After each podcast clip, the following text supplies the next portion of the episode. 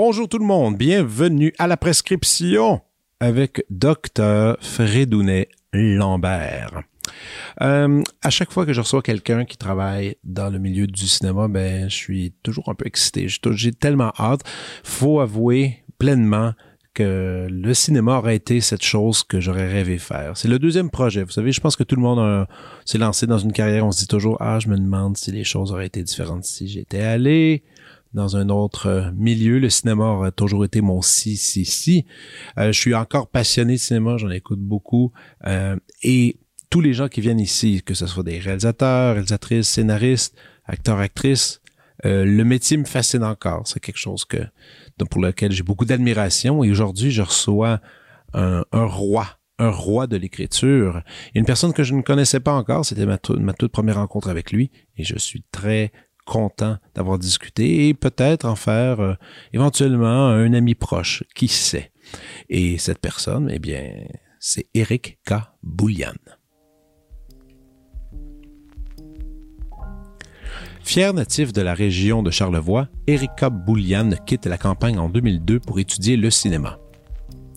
Suite à l'obtention de son baccalauréat en cinéma à l'UCAM, il écrit, entre autres, les courts-métrages Marshmallow et Petit Frère, sélectionnés à la 53e semaine de la critique de Cannes et projetés dans plus de 60 festivals internationaux.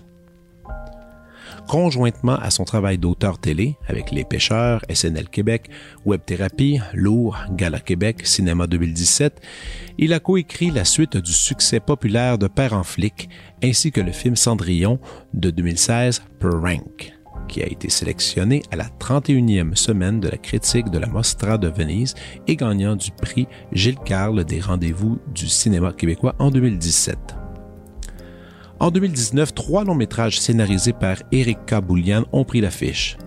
Avant qu'on explose, nommé dans la catégorie meilleur scénario au Gala Québec Cinéma 2019, Menteur, coécrit avec Émile Gaudreau et Sébastien Ravary, qui a eu le billet d'or meilleur long métrage prix écran canadien, ainsi que Les Barbares de la Malbaie, coécrit avec Marc-André Rioux et Alexandre Auger.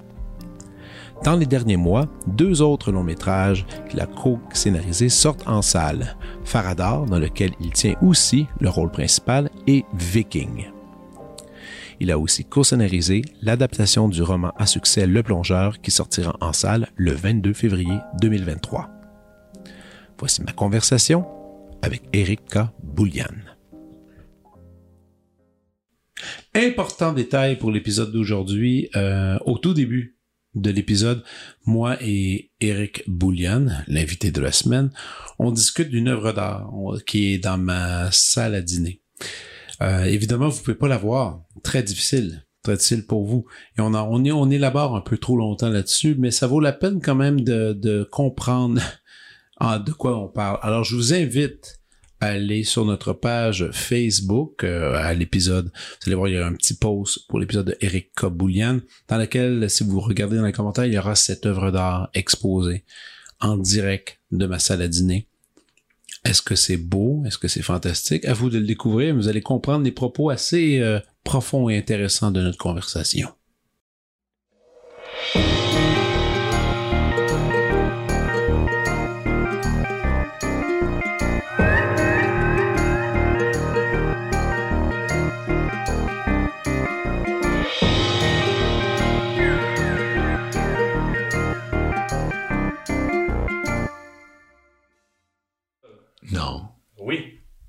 T'as ça dans ton sol?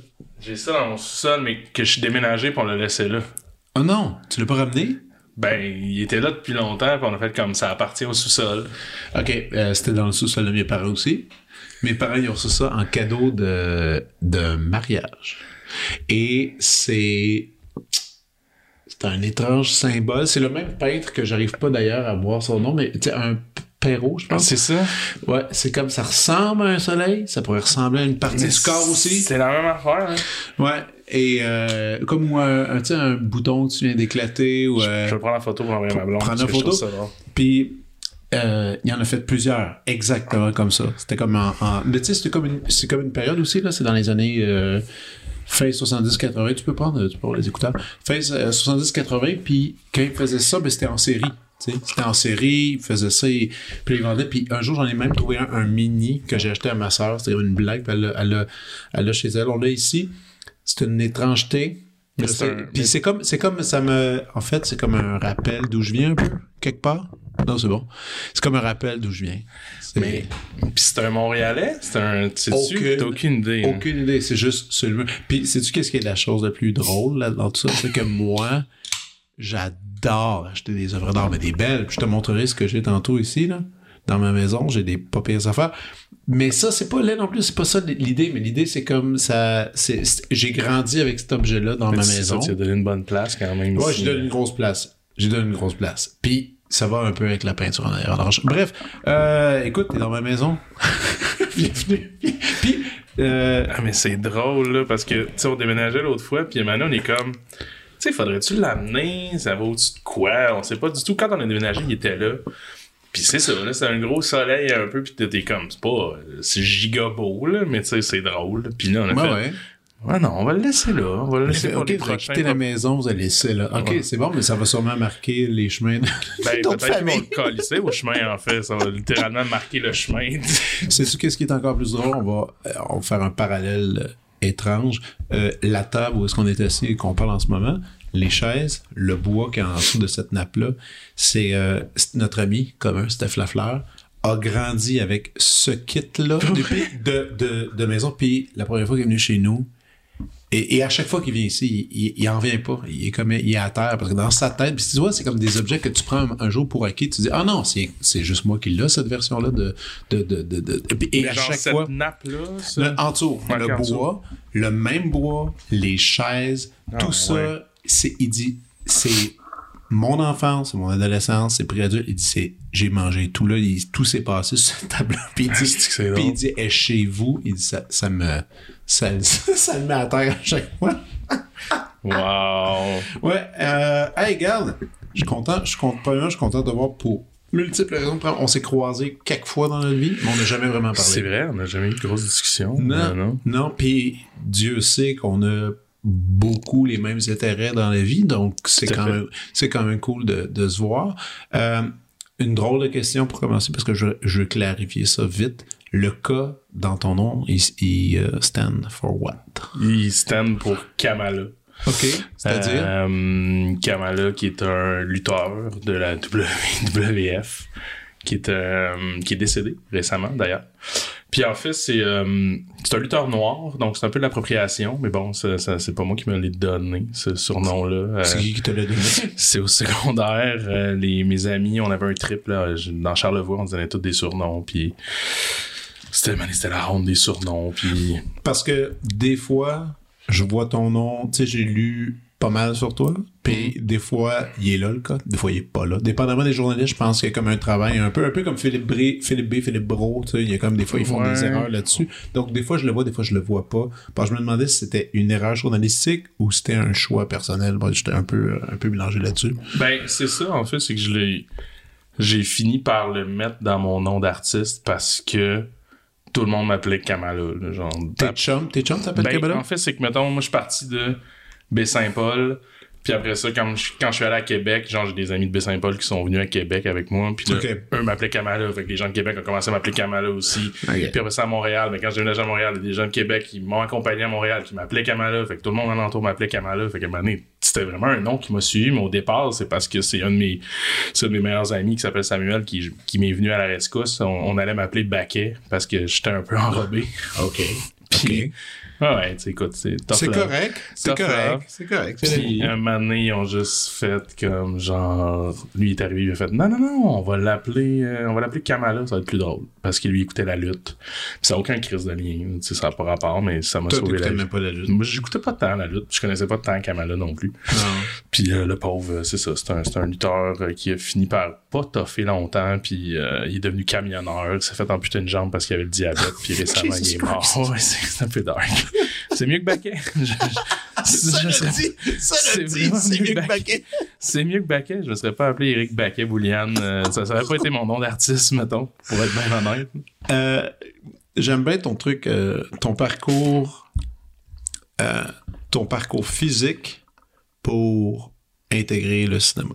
Premièrement, Baie-Saint-Paul, suite Québec, puis Montréal. C'est se rapprocher de, Oui. de centre en centre. Moi, je suis bien curieux de Baie-Saint-Paul.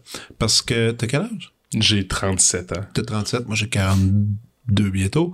Et, euh, mais ça nous met quand même dans une semi-même zone on n'est pas loin. que, que, euh, dans laquelle les clubs, tu sais, moi je venais de Joliette, c'est pas loin de Montréal, mais c'est assez pour faire que le club vidéo a- est un lieu très important. Ouais. Euh, Baie-Saint-Paul, il y avait, je connais pas assez le coin pour, et, et encore moins historiquement pour savoir s'il y avait des places pour aller voir des vues. Ben, en fait, je dis souvent quand je viens de Baie-Saint-Paul, mais je viens de, euh, je viens de la Malbaie. Je suis né à la Malbaie. Ok. Euh, mais je- j'ai beaucoup plus d'attachement vers Baie-Saint-Paul parce que c'est là que j'ai rencontré vraiment mes amis. J'étais arrivé là au primaire, fin du primaire. Juste avant le secondaire, j'ai fait tout mon secondaire à Baie-Saint-Paul. Fait que je- au final, je dis que je viens de Baie-Saint-Paul parce que c'est ça qui m'a formé, c'est là que j'ai. Yep. Mais bref, à la Malbaie, il y a un cinéma. Puis euh, ça, euh, il y a le cinéma la Malbaie qui continue encore de rouler, qui, Qui existe, wow. oui, oui, qui existe encore, qui est un très cool cinéma. Je suis retourné, euh, je pense que pour les Barbares de la Malbaie, on est allé le présenter là-bas, puis tu sais, c'était vraiment touchant d'arriver dans cette salle-là. que- C'était-tu ton premier film à toi qui était présenté là? Il y avait eu avant qu'on explose, mais j'avais pas eu l'occasion d'aller le voir. Là, c'était vraiment comme le cinéma organisé comme un Q&A. J'étais descendu avec Vincent, avec les deux autres scénaristes, je pense. Tu sais, On était comme une gang à y aller. C'était vraiment... Ça a été un cinéma où est-ce que... Puis ça, je l'ai dit une couple de fois, mais ma mère connaissait les propriétaires, ce qui fait que des fois, quand elle avait comme des soupers ou ben des trucs, parce que peu importe, là... euh, euh, souvent, je me faisais garder au cinéma, en fait. C'était vraiment comme ma mère me droppait là, j'allais voir des films que je devrais pas voir, mettons. Là, puis oui, c'est ça. Fait que très jeune, j'étais dans le cinéma souvent à voir des films, puis nécessairement ça m'a imprégné. Puis après à Baie-Saint-Paul, ben il y avait pas beaucoup de clubs vidéo, mais il y en avait un qui s'appelait l'univers du vidéo, donc j'aurais toujours rêvé de travailler là, là, mais j'étais trop jeune. Puis euh, ça a fermé, puis après il y avait juste comme une petite boutique où est-ce qu'il y avait des films, il n'y avait pas une grande sélection. Ça a été, il a vraiment fallu que first, il y a eu un de mes, un- un- quelqu'un qui était super important dans ma vie, un mentor qui, qui était mon mon, euh, mon moniteur au terrain qui s'appelle Simon Drouin, qui malheureusement est décédé euh, il, y a, il, y a, il y a peu de temps, qui était dans l'orchestre de mon orchestre. OK, oui, ah oui, ben oui. OK, Ouais, c'est lui. Oui, oui, tout à fait. Ça a vraiment été euh, une grosse, grosse, sais, quelqu'un de vraiment important dans mon Plus vieux parcours. évidemment. Plus vieux que moi, euh, mais c'était ça, c'était mon moniteur. Puis, tu sais, lui, il a senti chez moi qu'il y avait comme une ouverture à l'art, tu sais, que j'étais vraiment Ouais. comme, je m'intéressais au cinéma. Puis ça, fait que c'est le premier à m'avoir donné des cassettes avec des films, euh, tu sais, que, tu sais, d'auteurs, mettons, là, que, que des films que j'écoutais pas vraiment. Tu sais, j'avais parlé à un donné de Pulp Fiction qui m'avait vraiment marqué. Puis il a fait, OK, mais je vais te montrer des affaires qui peuvent, tu sais Wow. t'es intéressé puis c'était genre du Kiesowski il y avait genre euh, du Kusturica il y avait OK, t'as euh. Bertolucci Ouais, il m'a vraiment comme amené des, des gros classiques que j'ai écoutés puis j'étais comme what the fuck Simon t'es donc ben weird de me montrer ça mais encore là ça reste tu sais Ouais. à cet âge-là t'es un peu une éponge fait que c'est ça qui qui puis après ça avec mes amis, on a commencé à avoir comme genre un genre de ciné-club euh, qu'on se commandait des films genre à la boîte noire. On avait comme le gros cahier de, de- de- le guide de la boîte noire. Ah, je savais même pas que ça existait. Ouais, avec la boîte noire à chaque année faisait comme une espèce Ah de. oui, oui, oui, ça, le oui, gros oui, guide oui, épais, oui, le guide, oui. Puis, Puis là, euh, t'allais à travers ça, puis là, tu spotais. Ben, exact. On passait à travers ça, puis on les commandait. On recevait des VHS par la poste. Je me rappelle de Blue Velvet, je me rappelle de coupe de même. Fait que c'est vraiment comme la curiosité qui, qui a fait comme, hey, je veux voir d'autres choses, je veux voir d'autres choses. Mais c'est pas pire ce que tu dis tantôt quand je pense que la, la, la phrase c'est des films que j'étais pas supposé de voir.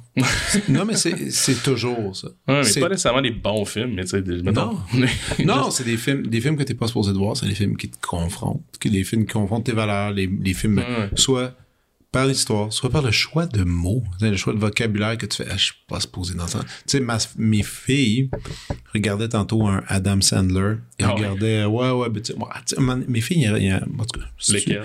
Euh, Big Daddy. Ah oui, Tu sais, on regardait, on regardait Big Daddy, puis j'ai dit, hey, ça va être amusant, c'est l'histoire d'un petit garçon, il a l'âge de ma plus jeune. J'ai dit, c'est drôle, puis il doit s'occuper de l'enfant, il sait pas s'occuper d'un enfant. mais bon. Ouais. Puis là, tu sais, il y a le mot euh, cul là-dedans. Pour nous, euh, c'est un mot qu'on qu'on préfère pas dire.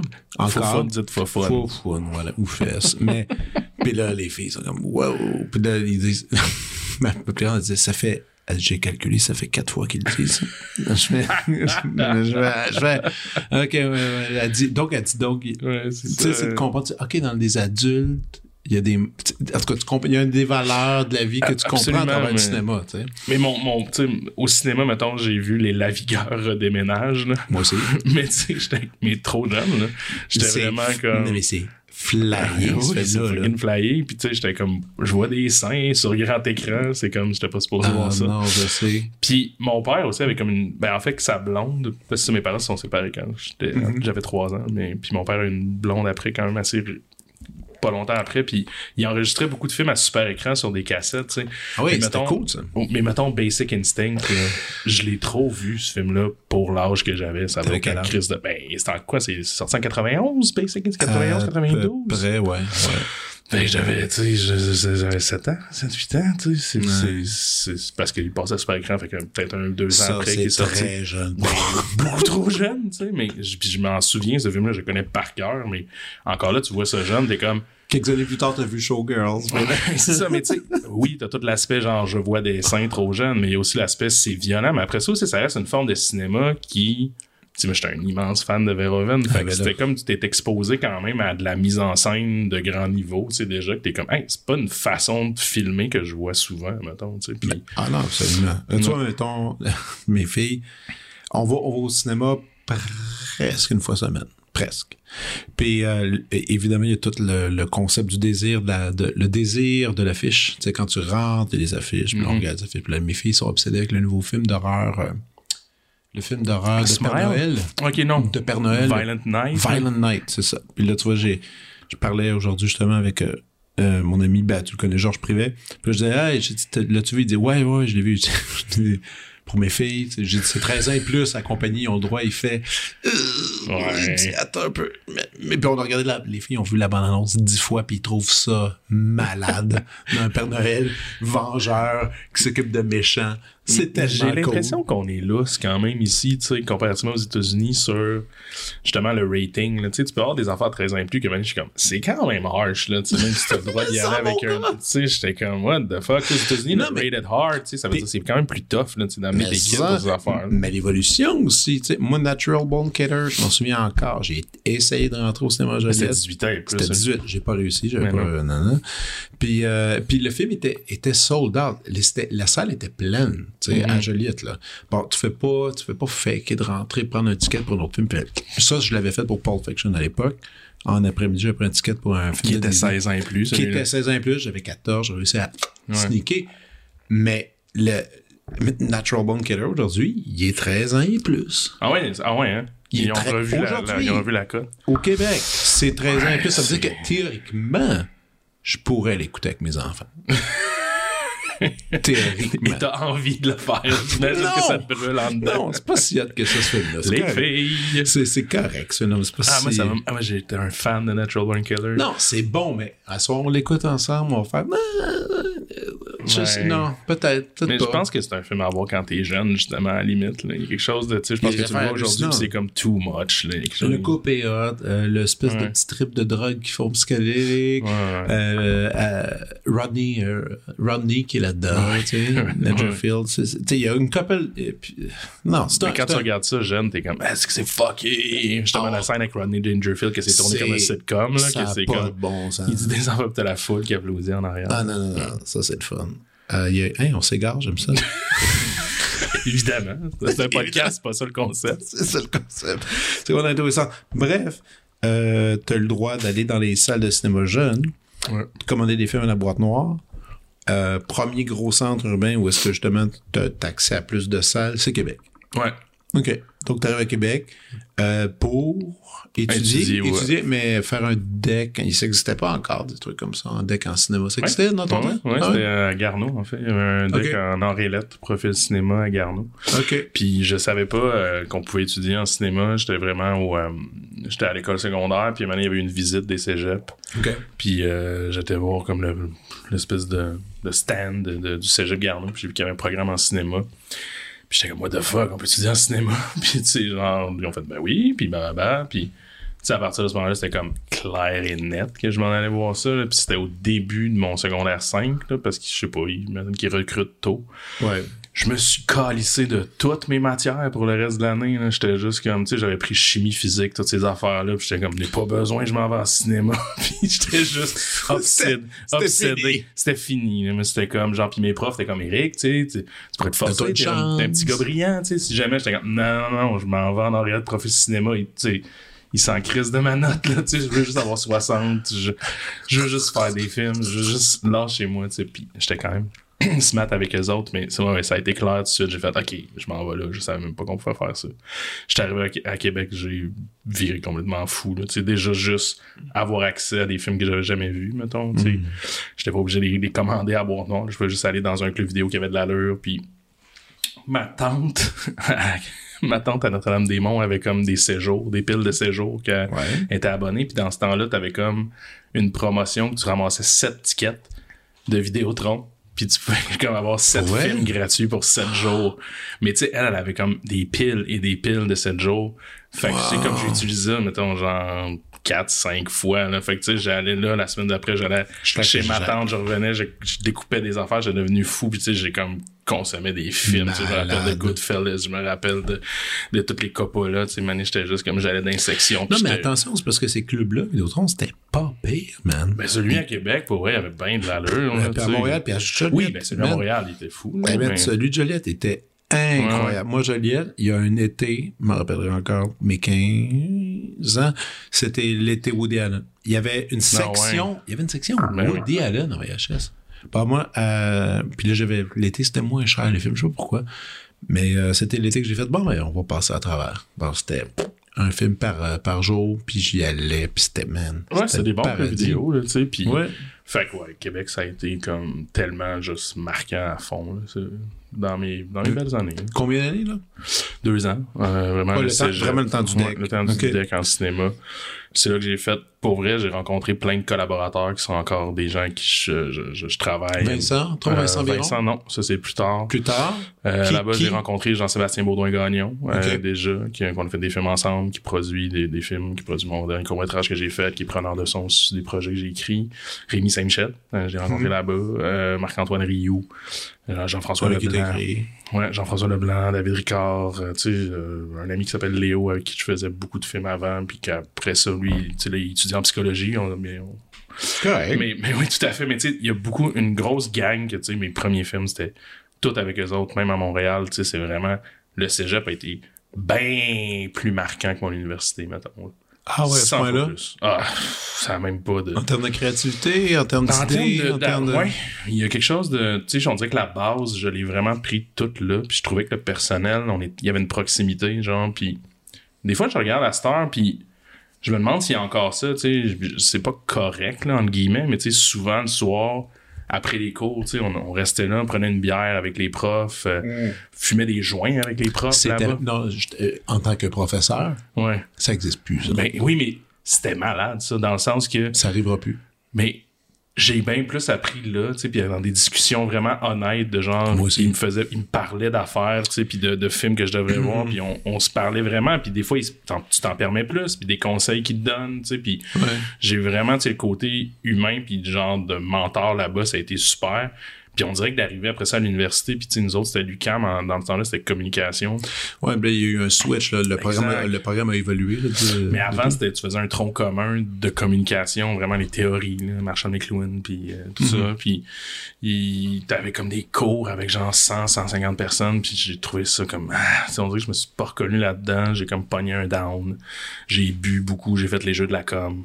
Puis je suis sorti Ah, de l'université en faisant comme « What the fuck que je vais faire avec ma vie? » Ça l'a dit, j'ai rencontré ma blonde à l'université. C'était, au moins, ça, c'est. Ah, c'est quand même un fait marquant. oui, oui, ça c'est important. Ça c'est très important parce que je suis le encore avec elle. Mais oui, mais ça c'est, tu sais, mon université a servi à ça, puis des amis, évi- évidemment, là, tu sais, des collègues que j'ai rencontrés là-bas, mais, mais pour vrai, ouais, cégep, ça a été comme vraiment, Ah. vraiment, vraiment marquant. Mais t'as raison, ces espèces de, de moments qu'on connecte après avec prof. Tout enseigne au au conservatoire? toi? J'enseigne à McGill, À McGill, à l'université McGill, puis j'enseigne à aussi. Ah oui, ok. J'enseigne, ouais, je suis chargé de cours de place. Et euh, les deux endroits sont formidables. Ouais. C'est juste que... Eh boy, comment elle est là? Euh, disons qu'avec le mouvement MeToo, Oui. le- un paquet de raisons, puis de- et aussi pour des profs qui ont, dans ces, dans ces histoires que tu racontes là, il y a des profs qui ont abusé. Mais évidemment, évidemment, mais je comprends pourquoi tu et- peux plus le faire. Et je- oui, moi, je le fais d'une façon. J'essaie de le faire euh, d'une façon euh, polie, euh, réservée, mais, mais en même temps assez honnête. J'essaie quand même de garder ça parce que moi, dans la vie, j'ai eu le droit d'avoir le, le meilleur mentor du monde. Puis j'ai eu le droit à ces années-là où est-ce que mon mentor, qui était mon prof, qui était mon maître, celui qui m'a montré comment jouer de la musique. On se parle presque à tous les jours au téléphone. On, est encore Ah, pour on- oh, est des grands. Aujourd'hui, Ah, wow. aujourd'hui, je le considère comme un ami important, même s'il est plus âgé que moi. on a quand même 20 ans de différence. Mais on a eu une, une super connexion. Puis ça l'a, ça développé, euh, tu sais, je veux dire, il a été marquant. Aujourd'hui, je suis musicien, c'est à cause de lui. Puis point final. Donc, donc moi, j'ai, le droit de goûter à ça, cette espèce d'échange Ouais. super honnête. Puis c'est, je pense que les jeunes aujourd'hui vont, hélas, moins avoir le droit à ça. Ouais. Puis en souhaitant qu'un jour, dans, dans un respect, ça va revenir. Je, je, je le Ouais, souhaite. mais Honnêtement, je ça. le souhaite. Tu sais. tout à fait. Je pense que c'est ça. Évidemment, je comprends qu'en ce moment, tu on est encore un peu en train de figure out euh, Ben, comment l'école, un- de société un peu quoi. Ouais, mais t'as raison que peut-être ça, tu peut revenir, mais d'une façon, d'une façon, du, du moins euh, ultra honnête, puis les abus de pouvoir, non, écoute, il y en a tellement eu. Il y en a tellement eu. C'est ça le problème. ouais, ouais. C'est- après ça, c'est le privilège, j'imagine, d'avoir été un, un homme blanc, tu sais. Ouais. Puis tu sais, je veux dire, je me suis jamais senti menacé, tu sais. Mais après ça, je, je doute même pas comment il y a pu avoir des abus. Fait évidemment. Ben, tu sais, tu sais. en plus, on en lit tous les jours dans les nouvelles, puis tu, Ouais. tu le vois très bien. Puis, euh, tu sais, puis je le vois parce que moi, tu sais, euh, à chaque année, à la fin de session, j'essaie toujours avec. euh, avec la- parce qu'on a, dans mon studio, on a une accompagnatrice qui, qui joue du piano, une dame. Qui, euh, et euh, on fait un souper à la fin. On va souper au restaurant, tout le monde, mais elle vient avec moi, tu sais, parce que puis on fait ça euh, dans mais c'est toujours le moment où est-ce que tout le monde, tu sais, quand tu dis blue off steam, là, puis tout le Mhm. monde parle, puis il y a comme des échanges Ouais. super enflammés, puis le fun, c'est toujours le fun, tu sais. C'est ça qui est, c'est ça qui est cool de, de se, de se libérer justement des du dogme, si on peut dire, tu sais, de, de, de, de, de- je sais pas, Ouais, d'être mais spontané, tu sais. Mais je disais justement, tu sais, que mes, mes profs étaient super honnêtes avec nous autres, mais tu sais, vice-versa, dans le sens qu'on disait des affaires à nos profs qu'on n'aurait peut-être pas pu se permettre de genre, Non. quand ça devient pratiquement des amis, tu sais, entre guillemets, tu sais, puis qu'à un moment donné, t'as vraiment une relation qui s'installe, sais, donné, tu, tu peux parler de toi, comment tu vois ça, puis les confronter, puis ça devient super nourrissant de voir que c'est quoi le feedback que tu reçois de ça. Bref. mais regarde, pour te dire, moi, un prof, puis aujourd'hui, on ferait jamais une affaire de même.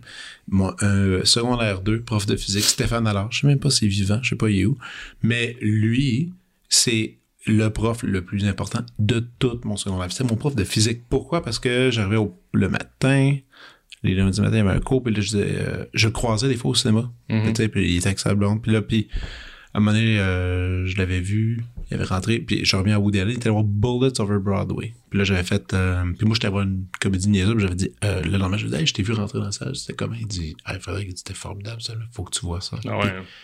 Je suis allé, la semaine après, j'ai fait, hey, je l'ai vu, puis la semaine qui a suivi après, il était avec un paquet de films, un Ah ouais. répertoire en Ouais, VHS. cool. Mais tu sais, ton prof de physique en secondaire 2, c'est ça. on ferait plus ça aujourd'hui, là. non, on ferait plus ça, mais... Ouais, ça pourrait avoir l'air louche. Mais c'est Ouais. correct. Mais là, donc, t'as été venu, t'as fait un bac. Après ça, oui. Après ça, j'ai déménagé à Montréal. J'ai fait un bac qui Et- m'a pris 4 ans parce que ma dernière année, je, tu sais, j'allais plus, même plus à mes cours. là. Je, je coulais. Des, Pour vrai? J'avais des examens puis j'y allais pas. C'était des vraiment- échecs pis tout, là? J'avais des échecs. Tu sais, probablement que s'il y avait eu comme un least likely to succeed, là, mettons, à ce moment-là, de Mais tu ma l'as cohorte. complété, ton? J'ai les complété. Ouais, mais ça m'a juste pris 4 ans au lieu de 3. En fait. C'est juste que j'ai vraiment niaisé. Puis après ça, j'allais me chercher des crédits. Puis à un moment donné, je suis- Mais tu sais, j'ai vraiment eu une pause un peu rough de je me cherchais. Puis, mais évidemment, tu sais. Puis C'est même là que j'ai comme commencé genre de la thérapie, hein, tu sais, maintenant j'étais juste comme...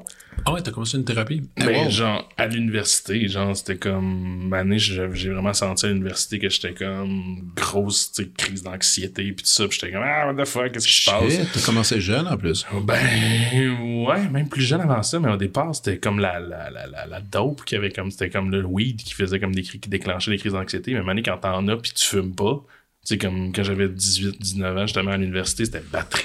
J'étais comme, fuck, Ah, ouais. j'étais en train de virer fou. OK.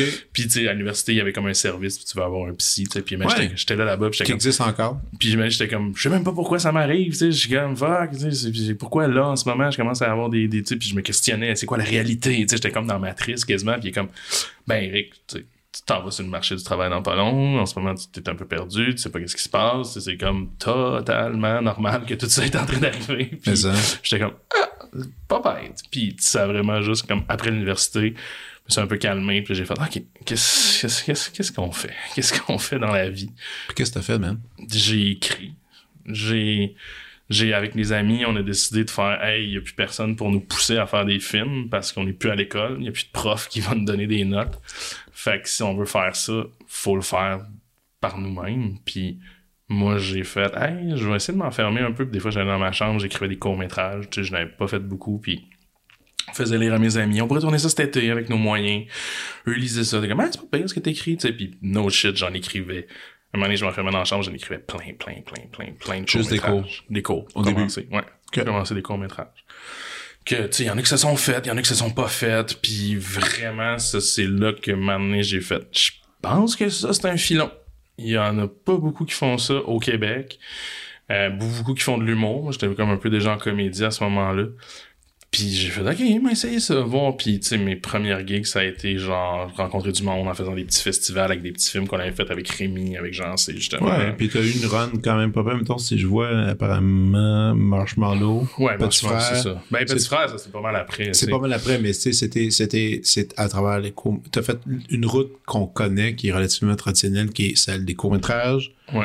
pour faire un certain nom, gagner une certaine notoriété, pour éventuellement rêver au, au long-métrage. Ben oui puis non, c'est dans le sens que j'ai comme c'est ça que j'en j'en parlais récemment puis il y a quelque chose que je trouve drôle dans mon parcours, c'est que tu sais j'ai comme eu accès avec mettons le- mon cinéma plus populaire que j'ai fait là, avec Émile Godreau, euh, Mhm. Le Père en flic 2 puis Menteur, ça c'est venu après ça de ma participation en télé pour vrai. C'est vraiment parce que j'ai fait SNL? Exact. Ok. C'est vraiment Émile Godreau qui avait regardé SNL Québec, il avait trouvé ça drôle, il avait demandé à José Vallée, genre, hey, c'est qui les auteurs là-dessus? C'est sérieux? Ouais, c'est comme qui tu nous suggérerais parce qu'il voulait écrire des jokes pour la version française, ben, la version en France de, de Père en flic. Puis j'ai été travailler avec lui, on a proposé des jokes, ça a vibé, on s'est on, on- on s'est bien entendu. C'est une drôle de question, mais à date, là, je parle pas euh, télé, je parle Ouais. parce que des pêcheurs, je sais que c'est un gros succès, SNL aussi. En termes de cinéma, est-ce que c'est toi, ta collabo avec Emile, c'est-tu le plus gros succès box-office? Ben oui, À date, ouais. facile. Facile. Genre des kilomètres. Mettons, t'as Ouais. tous les autres films, puis t'as les deux films à Émile que Qui ont fait. Ben, de Père en flic 2 a fait 7 millions au box-office. C'est Puis insane. Menteur a fait 6, C'est 6.5. c'est tellement insane. Ça n'a pas d'allure. Parce que quand on regarde maintenant, Ben oui. c'est. Tu sais, euh, quelqu'un, c'est. euh, Justement, est-ce que là, je parle beaucoup de. Je vais, je vais, je vais citer Georges parce que j'ai passé. euh, Salut, Georges. J'ai pas- j'ai passé euh, deux heures avec lui aujourd'hui à, à manger puis prendre un café. Mais tu sais, on parlait de. On, par- on, on parlait de box-office puis il disait à quel point. Lui, il analysait un peu ces chefs-là puis il disait aux États-Unis comme les films des Oscars qui sont sortis, tu sais, Tar, qui, Mhm. qui risque d'être là, euh, Triangle of Sadness, tout ça. Des bons films. Il disait que je pense que les, dans les box-office aux États-Unis, ça dépasse pas le 10 ou 15 millions. Ces films-là. Mais Ces c'est même le Spielberg. Le Spielberg. Le Spielberg, je pense qu'il va probablement avoir le meilleur. Ça va être 20 millions. Ça n'a pas d'allure. On parle, on parle, on parle, on parle quand même de Ça c'est complètement déprimant. tellement cher. C'est fucking déprimant. En plus, un de film de malade. là. L'as-tu vu? Ouais, j'ai capoté. C'est- fou? pleuré tout le long. Ah, ça doit, hein? Ah, man, j'ai tellement hâte de le voir. Ouais, non, je veux pas trop faire de hype. Non, non, non, mais- non, mais, mais, mais il se passe des affaires dans ce film-là. Mais, euh, mais, mais bref, c'est ça, mais fait que, tu sais, c'est vraiment de la télé, ça m'a amené à faire des films avec Émile. Puis tout le pan un peu plus comme cinéma qui est plus, ben, en tout cas, plus personnel, c'est mes projets à moi. Mais ça, oui, ça, ça vient du court-métrage. Puis ça a été beaucoup, genre, qu'on a fait des courts-métrages, on les envoyait au début, ils marchaient pas tant que ça. Puis on en a fait beaucoup, là, tu sais, personne connaît, là, mettons. ils sont dans ta collection, ils sont même pas... Champion comme Balloon, c'est un film de baseball qu'on a fait avec Jean C, personne n'a vu ça. Un film qu'on a fait qui s'appelle Fireman aussi, que j'ai fait avec Mais Jean C, ils, personne n'a vu ça. Ils sont chez vous? Ils sont chez nous. sont Il y en il y en a dans le disque. J'en sais, les a un peu retapé tout. Puis il a Vous fait un- pas les relancer?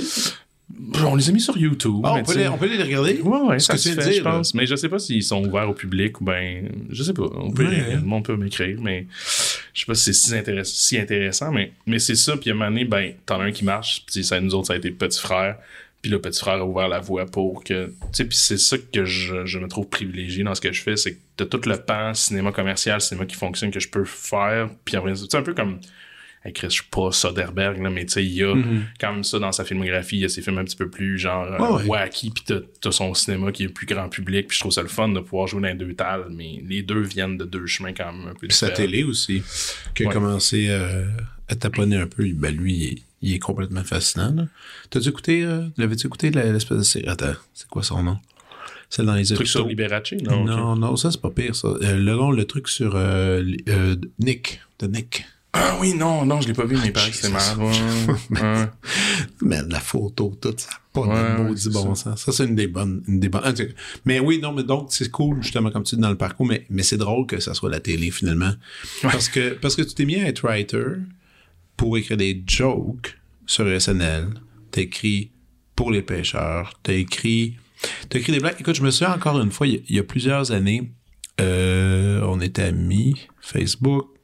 Je vois une photo passer, je t'ai vu avec un micro faire du stand-up. Puis là, tu disais, ouais, c'est ma première fois. Puis j'étais comme, comme, God, God. Et- puis là, tu, tu euh, man, t'as fait du stand-up, t'as essayé ça? Ben, c'est Francis William Réaume qui faisait un truc Ouais. qui s'appelait la, la- Pas la fabrique. Cela dit, tu l'as fait. La, en tout cas. T'es monté. Je suis monté, j'ai fait mais des ça a été une des pires expériences de ma vie.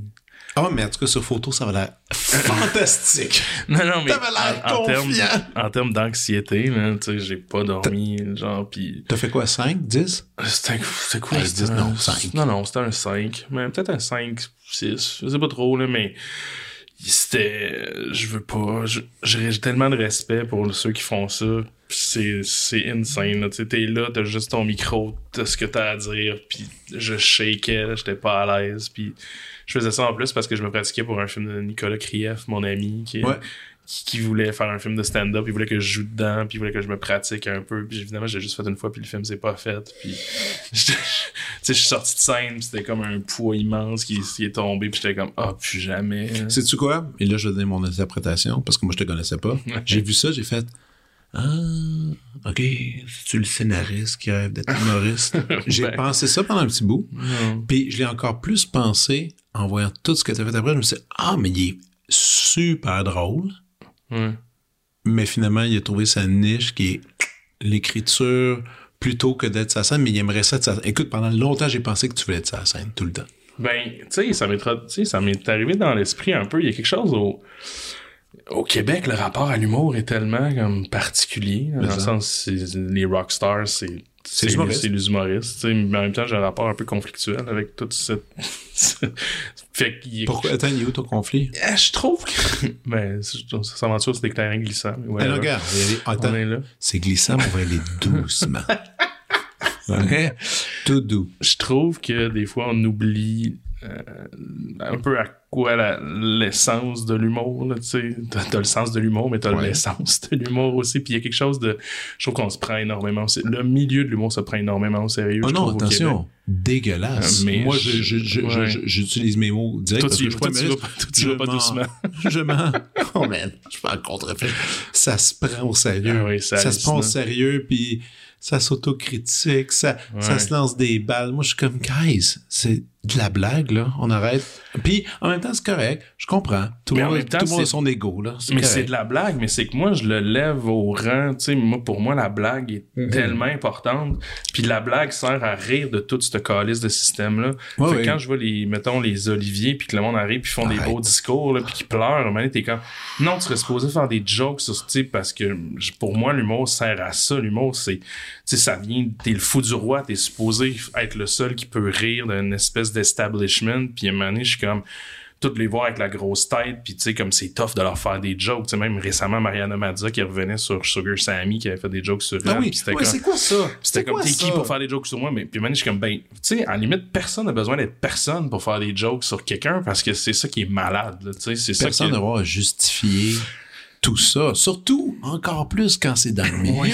Mais, fait tu sais, il y a quelque chose de j'aime l'humour, je le respecte, je respecte les gens qui font ça parce que calisse que c'est pas facile, puis il y en a des humoristes qui me font rire, tu sais, je respecte leur leur craft en fait, puis le temps qu'ils mettent là-dessus, ça je le respecte, mais des fois je vois ça puis je suis comme tabarnak que cette industrie c'est pas au sérieux, puis ça me déçoit en fait.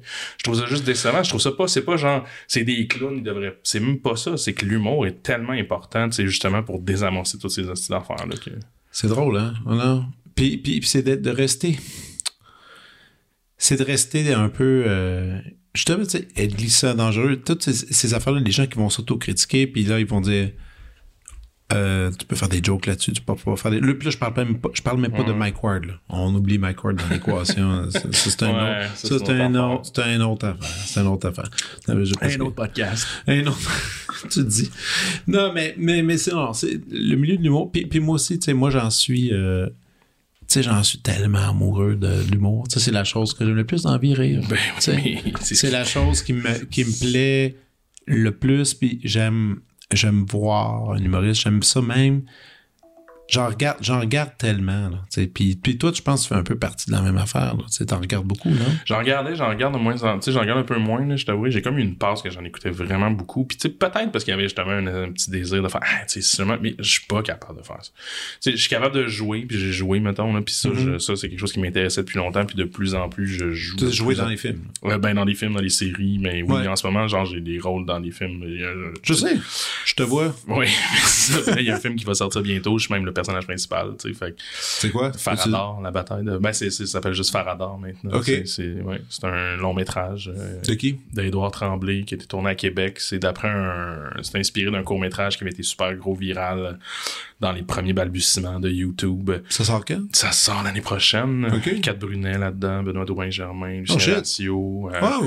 puis on est comme, c'est une gang qui joue à Donjon Dragon depuis 18 ans. Puis euh, en fait, tu as le monde de Faradar aussi. Fait que quand ils jouent, mettons, tu lances un dé, puis t'as un coup d'épée, tu te transportes vraiment dans le monde de Faradar. C'est comme une comédie slash médiévale dans un... T'as pas écrit là-dedans? Oui, j'ai écrit, j'ai coécrit. Euh, c'est une adaptation qu'Edouard a faite avec Daniel Boulanger. Puis moi, puis Marc-Antoine Rioux, on est arrivé un peu à la fin pour ok, faire un, un rewrite.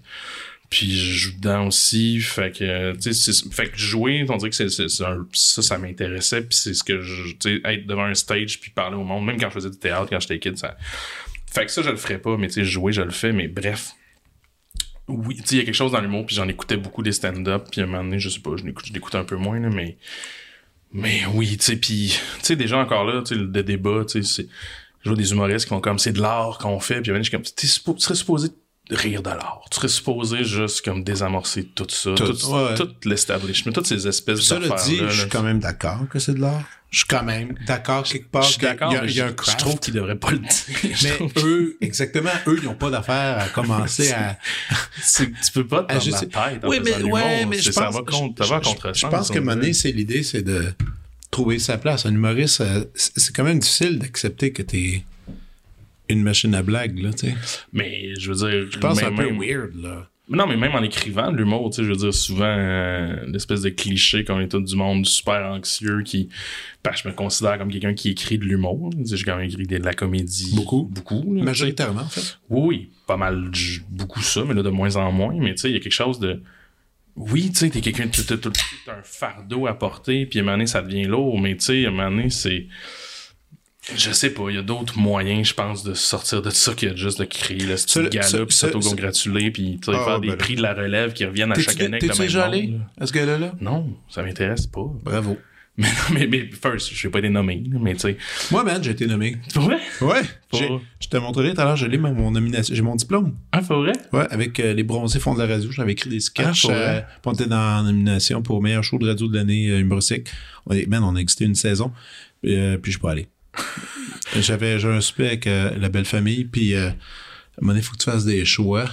Puis, puis honnêtement, aller dans un gala, c'était pas un choix. Mais Comedy Central, il avait fait un show une année là, pour Oui, remettre des je prix. rappelle. Mais c'était une huge joke, là, puis tout le monde qui allait chercher leur prix disait juste de la Mm. merde. Tu sais, puis un je suis comme, hey, si c'est ça, puis vous voulez juste mettre de l'avant, puis ça devient une grosse pub, fine. Moi, c'est les larmes, les merci, merci Dieu, mes parents, tu sais, puis un t'es comme, hey, calm the fuck down, mettons. Puis au pire, fais-les en privé, il va le dire. Faut le dire à tout le monde que. Mais évidemment, tu peux être fier de ce que tu fais. Évidemment, c'est pas une question de pas être fier. C'est une question de, j'ai l'impression que ton rôle encore là est prendre une distance par rapport à toi puis de faire comme, ouais, ben, ça reste de voir un peu les ficelles en arrière.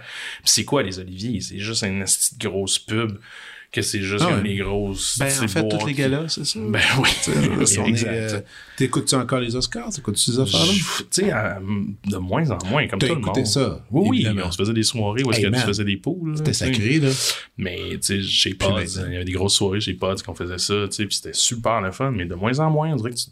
le monde le voit bien à un moment donné, puis, tu sais, on pleure, euh, beaucoup de gens qui s'offusquaient de la mort du, du gala Québec Cinéma, puis évidemment que c'est dommage, tu sais, c'est une vitrine de moins pour parler du cinéma québécois, mais, tu viens qu'on n'en parle pas dire, C'est une beaucoup. vitrine. Oui, c'est une vitrine, mais Chris, c'était plate.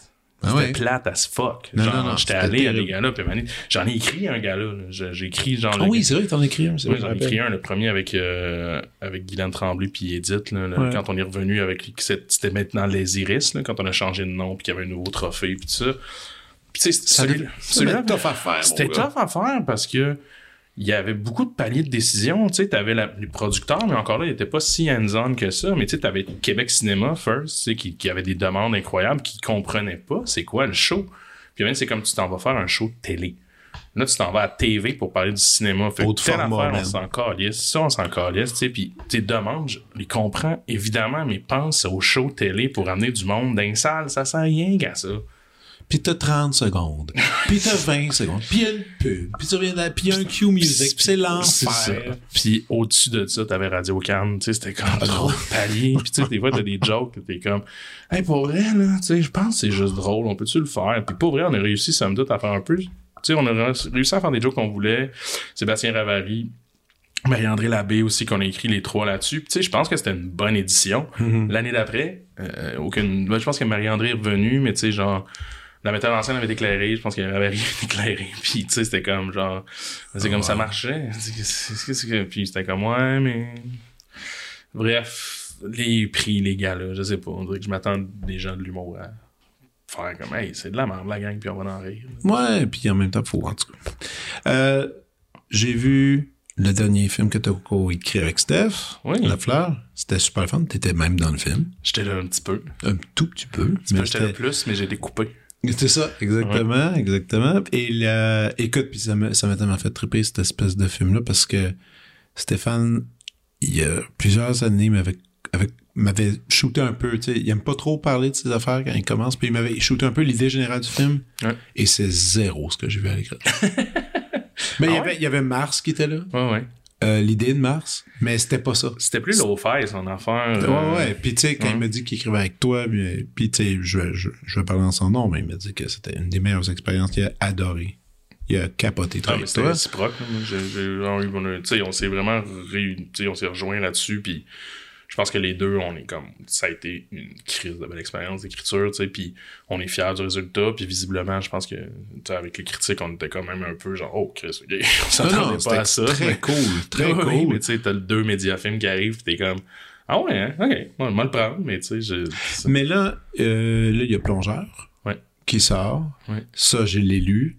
Euh, Je trouve ça, man, je trouve ça incroyable que tu t'es lancé là-dedans parce que, premièrement, écoute, c'est tellement, il est tellement gros, le livre, il y a tellement d'affaires, il y a tellement de détails. Puis, tu sais, de pages. puis, tu sais, ouais, puis je le disais, puis, que- puis je me souviens que, je pense même avec ma blonde, on en a pas, elle l'a lu, on les deux, on l'a lu, on l'a lu, puis on se disait, ah, ça se pourrait être cool en film, mais je saurais pas par où commencer. Puis là, vous êtes, toi, tu t'es lancé encore en coécriture avec Francis Leclerc. Ouais. Là, il y a ben des trucs de coécriture.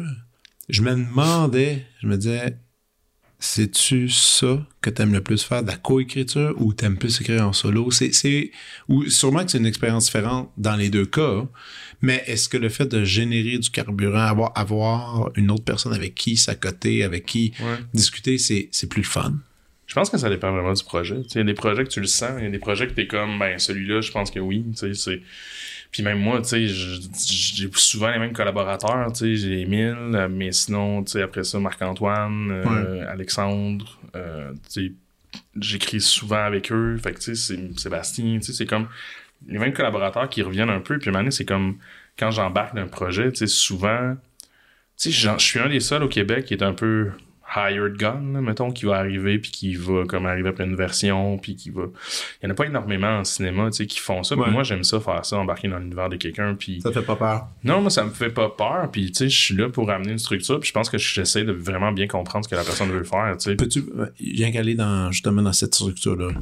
C'est déjà écrit, t'arrives, tu le prends.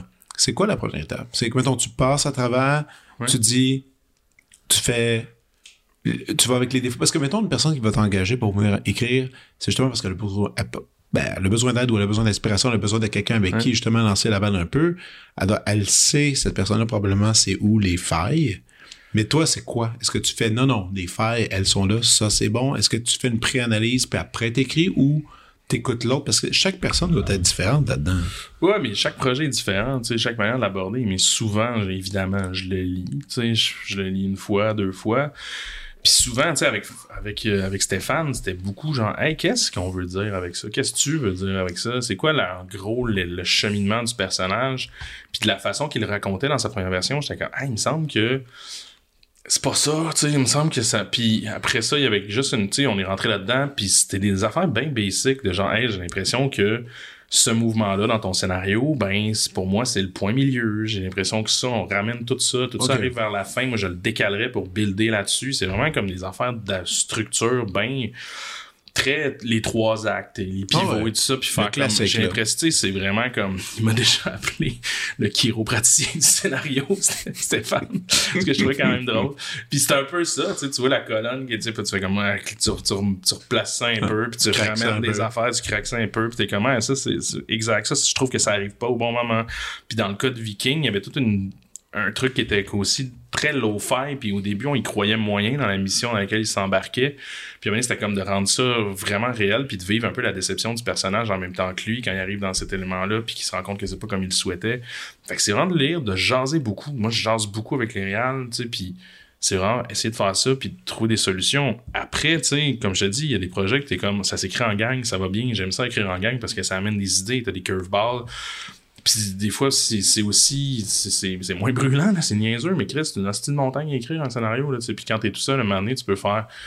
Tu peux juste être perdu puis faire comme ah, où est-ce que je m'en vais? Fait que nécessairement avoir des amis là-dedans. Après, j'aime aussi écrire tout seul, mais tu sais, la vérité est vraie, c'est après avant qu'on explose, c'était une expérience qui m'a vraiment été difficile parce que le film a pseudo marché que tu sais c'est comme eu des bonnes des bonnes critiques. Les gens en parlaient bien mais c'est un film qui est un peu passé dans le beurre. Pas de gros festival pas une, pas ben ben de box office puis à quand tu y mets du cœur puis que t'es juste comme un film qui était super personnel pour moi c'était vraiment mais ça mais hey man je me rappelle de la pub je me rappelle des affiches. Je me rappelle encore d'aller au cinéma avec, ma fille. Puis c'était là là. C'était là. Puis le film est le fun. Le film est le fun puis mais mais tu sais, c'est compliqué.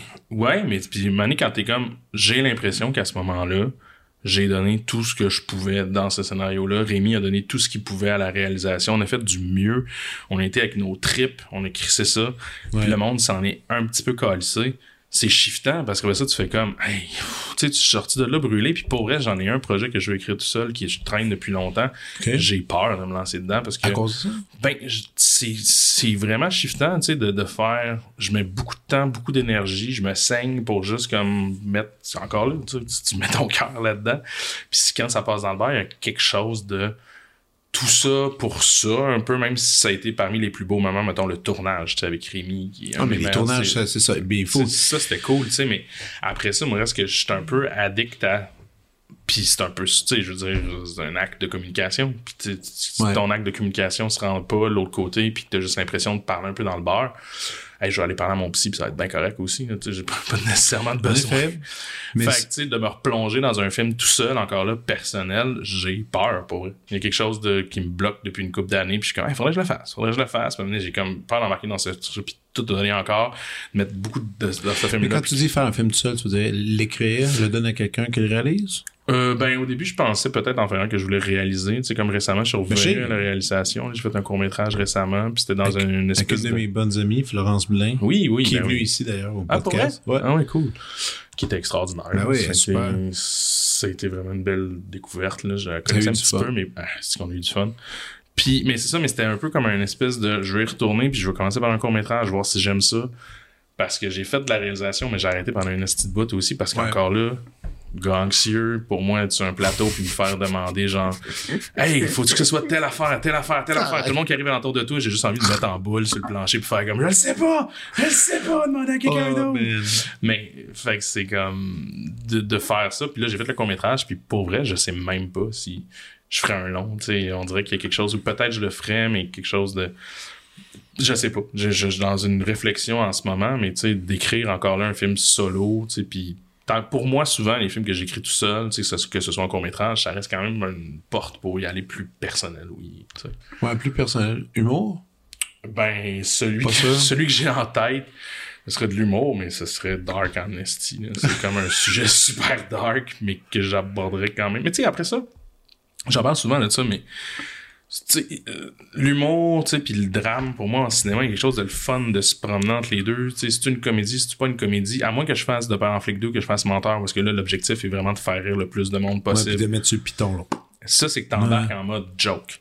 Mais sinon, quand je vais avec des films justement un petit peu plus personnels, ben là, c'est en mode, hey, il arrivera ce qui arrivera, je veux juste être real. Je veux juste comme, Ouais. jouer chaque situation au bout de ce qu'elle mérite cette situation-là. Mais tu sais, tantôt, tu disais, euh, bon, tu tu parlais euh, que ton film avant, il y avait, bon, il y avait moyen fonctionné, c'était un peu plate, tu sais, avec tous ces efforts-là. Euh, par- par- Parlons-en quand même, là, on est dans une situation en ce moment où est-ce que le cinéma, ça va pas bien. Ben oui. Tout le monde le dit, il y a des mille et un articles qui le, qui le soulignent. Moi, je fréquente énormément les salles de cinéma. Je peux en témoigner que ça va pas bien. Ouais. Euh, comment on fait pour continuer d'être motivé là-dedans? Puis là, je, je, je veux dire, je, je- non, mais non, mais non, puis je sais que c'est super hor- horrible ce que je viens de dire, mais tu mais- mais, mettons, titre comme moi, comme musicien, tu nous, les musiciens, on a perdu, on a perdu tout l'argent qu'on pouvait faire avec des disques. Ben Donc, oui. dorénavant, tu fais des disques, même que des fois, hein, tu t'endettes à faire un disque, mais tu as besoin d'un disque pour te faire une carte de visite. Ouais. Donc, finalement, le disque, ça veut plus rien dire. Avant, il y avait une époque où tu recevais un peu de... Là, ça veut plus rien dire. Donc là, on a tout mis l'énergie sur comment faire un bon concert, faire un bon show. Là, finalement, le show de- devient la nouvelle affaire dans laquelle tu focuses. Le cinéma, sérieusement, ou euh, est-ce qu'on regarde, on, peut faire un film, est-ce qu'on, parallèlement, on se dit, bah, au moins, il y a, y a la télé que je peux aller écrire, où est-ce qu'il y a un peu plus d'argent, il y a des téléséries, ça marche bien. Comment est-ce qu'on fait pour continuer à croire un peu là-dedans? Ben, je riais parce que je- c'est totalement les questions que je me pose en ce moment. Tu sais, c'est vraiment, je suis dans ce questionnement-là. Ça fait une coupe de films, tu sais. Moi, j'en fais pas du cinéma, puis ça m'angoisse d'y penser. Ben, bienvenue dans mon monde des dernières années. Non, mais tu sais, immense privilège que j'ai eu de pouvoir faire huit films qui ont, qui ont, qui ont été produits euh, dans les six dernières années. Tu sais, ça a été comme une espèce de blitz incroyable. Je suis sorti de fatigué. J'ai fait un burn-out l'année passée. Tu sais, il y a quelque chose. t'es de- sérieux? Ouais. Puis, Pendant la pandémie? euh, oui, après le tournage de Faradar, justement, tu sais, Ok. je venais de sortir d'écriture de Viking, de plein d'affaires. Tout en même temps. Puis moi, j'étais allé comme. Moi, dans ma tête, je m'en allais tourner un long métrage dans lequel j'étais le personnage principal.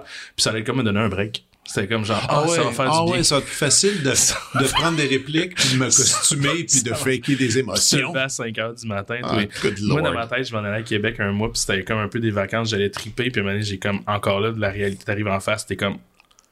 Tellement de respect pour les comédiens, man. C'est un c'est- Ah non, c'est horrible. Ben, c'est pas. c'est Non, mais c'est mais c'est- c'est mais c'est juste- je veux dire, c'est- c'est- t'es à la merci de tellement de c'est choses. beaucoup de travail. C'est Ah beaucoup ouais, de travail. ouais. puis C'est mentalement drainant. Puis je suis sorti après le tournage, puis j'étais un fucking zombie. J'étais numb. Je ne filais plus rien. Comme c'était, tu sais, si autant c'était positif, autant c'était négatif. J'étais juste bip. Je, je ne Ça filais. t'a pris combien de temps à revenir un peu de ça? Je. T'es encore un peu dedans? Euh, J'en suis sorti récemment. Tu sais, comme. Ça a pris, mettons, un bon 6-7 mois, là, tu sais, de Ouais, ouais. de se reposer, de prendre vraiment plus de temps, de te rapprocher un peu plus de la famille, tu sais, d'être tout le temps dans ta tête sur plein de projets. En tout cas, j'ai l'air de me plaindre, là, mais il reste que même Hey, si man, le monde chiale, les sujets du burn-out, c'est parmi mes sujets préférés. J'en ai un dans la- sous la cravate, puis j'aime Ah ça ouais. entendre. Ah, bah, mais tu sais, on a tout, euh, tout Ouais. poussé un peu trop loin l'amour du travail. là. C'est ça. Mais tu sais, puis je le voyais venir, puis à un moment donné, c'est juste ça, c'est vivre sur du temps emprunté, puis à un moment donné, t'es juste comme, hey, pour vrai, là, mon corps suit plus fuck all. Ouais. Bref, après tout ce string-là, puis là, de voir justement que le cinéma fonctionne moins, évidemment, tu sais, puis à un moment donné, que la télé continue, genre, en ce moment, de cartonner, puis qui cherche la télé, il cherche la télé, Chris qui en cherche, la télé. Et puis cartonner, là, c'est le mot, man. Les... C'est ça l'avenir, c'est ça l'avenir, je pense. Je sais pas, man. Ben oui, mais sais ça, tu sais, puis moi, c'est même pas un désaveu de la télé, mais pour vrai, quand, tu sais, on revient à ce que je te disais au début, moi, pr- tu sais, j'ai grandi dans une salle de cinéma, je voyais ça quand j'étais, puis quand ils sont arrivés, tu sais, pour moi, le cinéma, c'était ça, depuis Ouais. le début. C'était pas beaucoup la télé, j'en écoutais pas beaucoup de télé. Puis donné, de faire comme, ah ben, je pourrais faire ça, mais le médium est différent, puis pour moi, encore là, je respecte la télé, c'est c'est pas un désaveu, c'est vraiment une opinion personnelle. Moi, je trouve que Mané, c'est beaucoup de temps puis étirer des affaires que moi, je suis en structure. Tu sais, je pense à une idée, c'est une idée de deux heures. Puis, tu sais, même encore là, des fois, une idée d'une heure et demie. Tu sais, j'aime ça. Des fois, c'est Ouais, c'est quelque chose sur quelque chose. Tu sais, puis des fois, je trouve ça tout le temps trop lousse, la télé. Mm-hmm.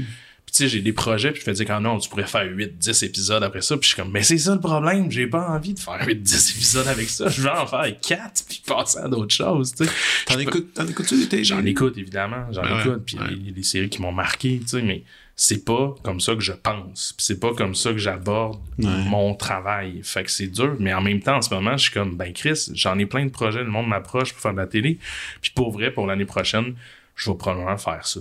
Tu sais, je vais, je vais l'essayer au moins. Je vais essayer de faire une série parce qu'à un moment donné, je suis comme, déjà, au moins, t'as un- un- tu le sens, l'acte de communication, puis t'as du monde de l'autre bord qui sont encore prêts à, co- à- à consommer de la télévision. Puis tu sais, le cinéma après ça, ça va rester. Là. Je veux dire, ça va pas mourir. Mais il y a quelque chose, je pense, puis c'est même pandémie ou pas pandémie, ou peu, peu importe. Il y a quelque chose dans le parcours d'un créateur, j'ai l'impression. Tu sais qu'à un moment donné, les jeunes, tu tu y penses pas tant à je vais-tu plaire un public, je vais-tu comme.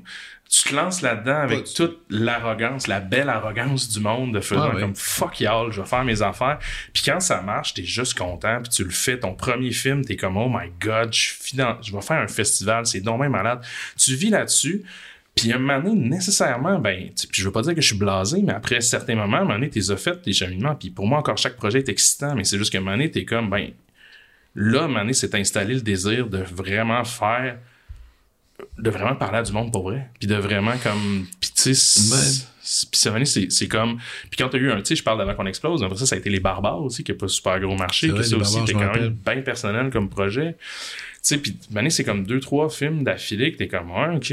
Mais tu sais, après ça, quand je fais de père enflé puis je fais menteur, là, c'est comme le gros box-office. Fait que tu sais, Mané, tu fais comme, ben, peut-être que ça, ça, ça encore. doit, man, ça, là, ça doit être buzzant, man. Ben, c'est cool, tu sais, je suis content. Puis je suis content quand. salle pleine. Ben, c'est malade. rit, Tout le monde rit.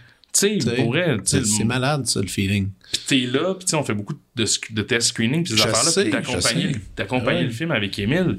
Évidemment que t'arrives d'une salle, tu vois le succès, tu vois tout le monde en parle, t'es, tu sais, t'es, tendre, puis tout ça, tu sais, puis Mané, t'es comme, t'es content de ça, mais il y a quand même le petit Eric en dedans qui est juste comme, tu sais, quand je veux faire de quoi plus personnel, puis que ça marche pas, Mané, vient que tu te tapes sa tête un peu, c'est comme, ben, peut-être que le monde s'en calisse de ce que j'ai à dire. Mais écoute, même les gens, même celui, euh, puis je vais faire un petit, un petit raccourci, mais tu sais, même celui que t'aimes bien gros, Judd Apatow, tu sais, euh, on peut en parler un peu, je sais que tu l'aimes beaucoup, J'adore. t'adores Judd.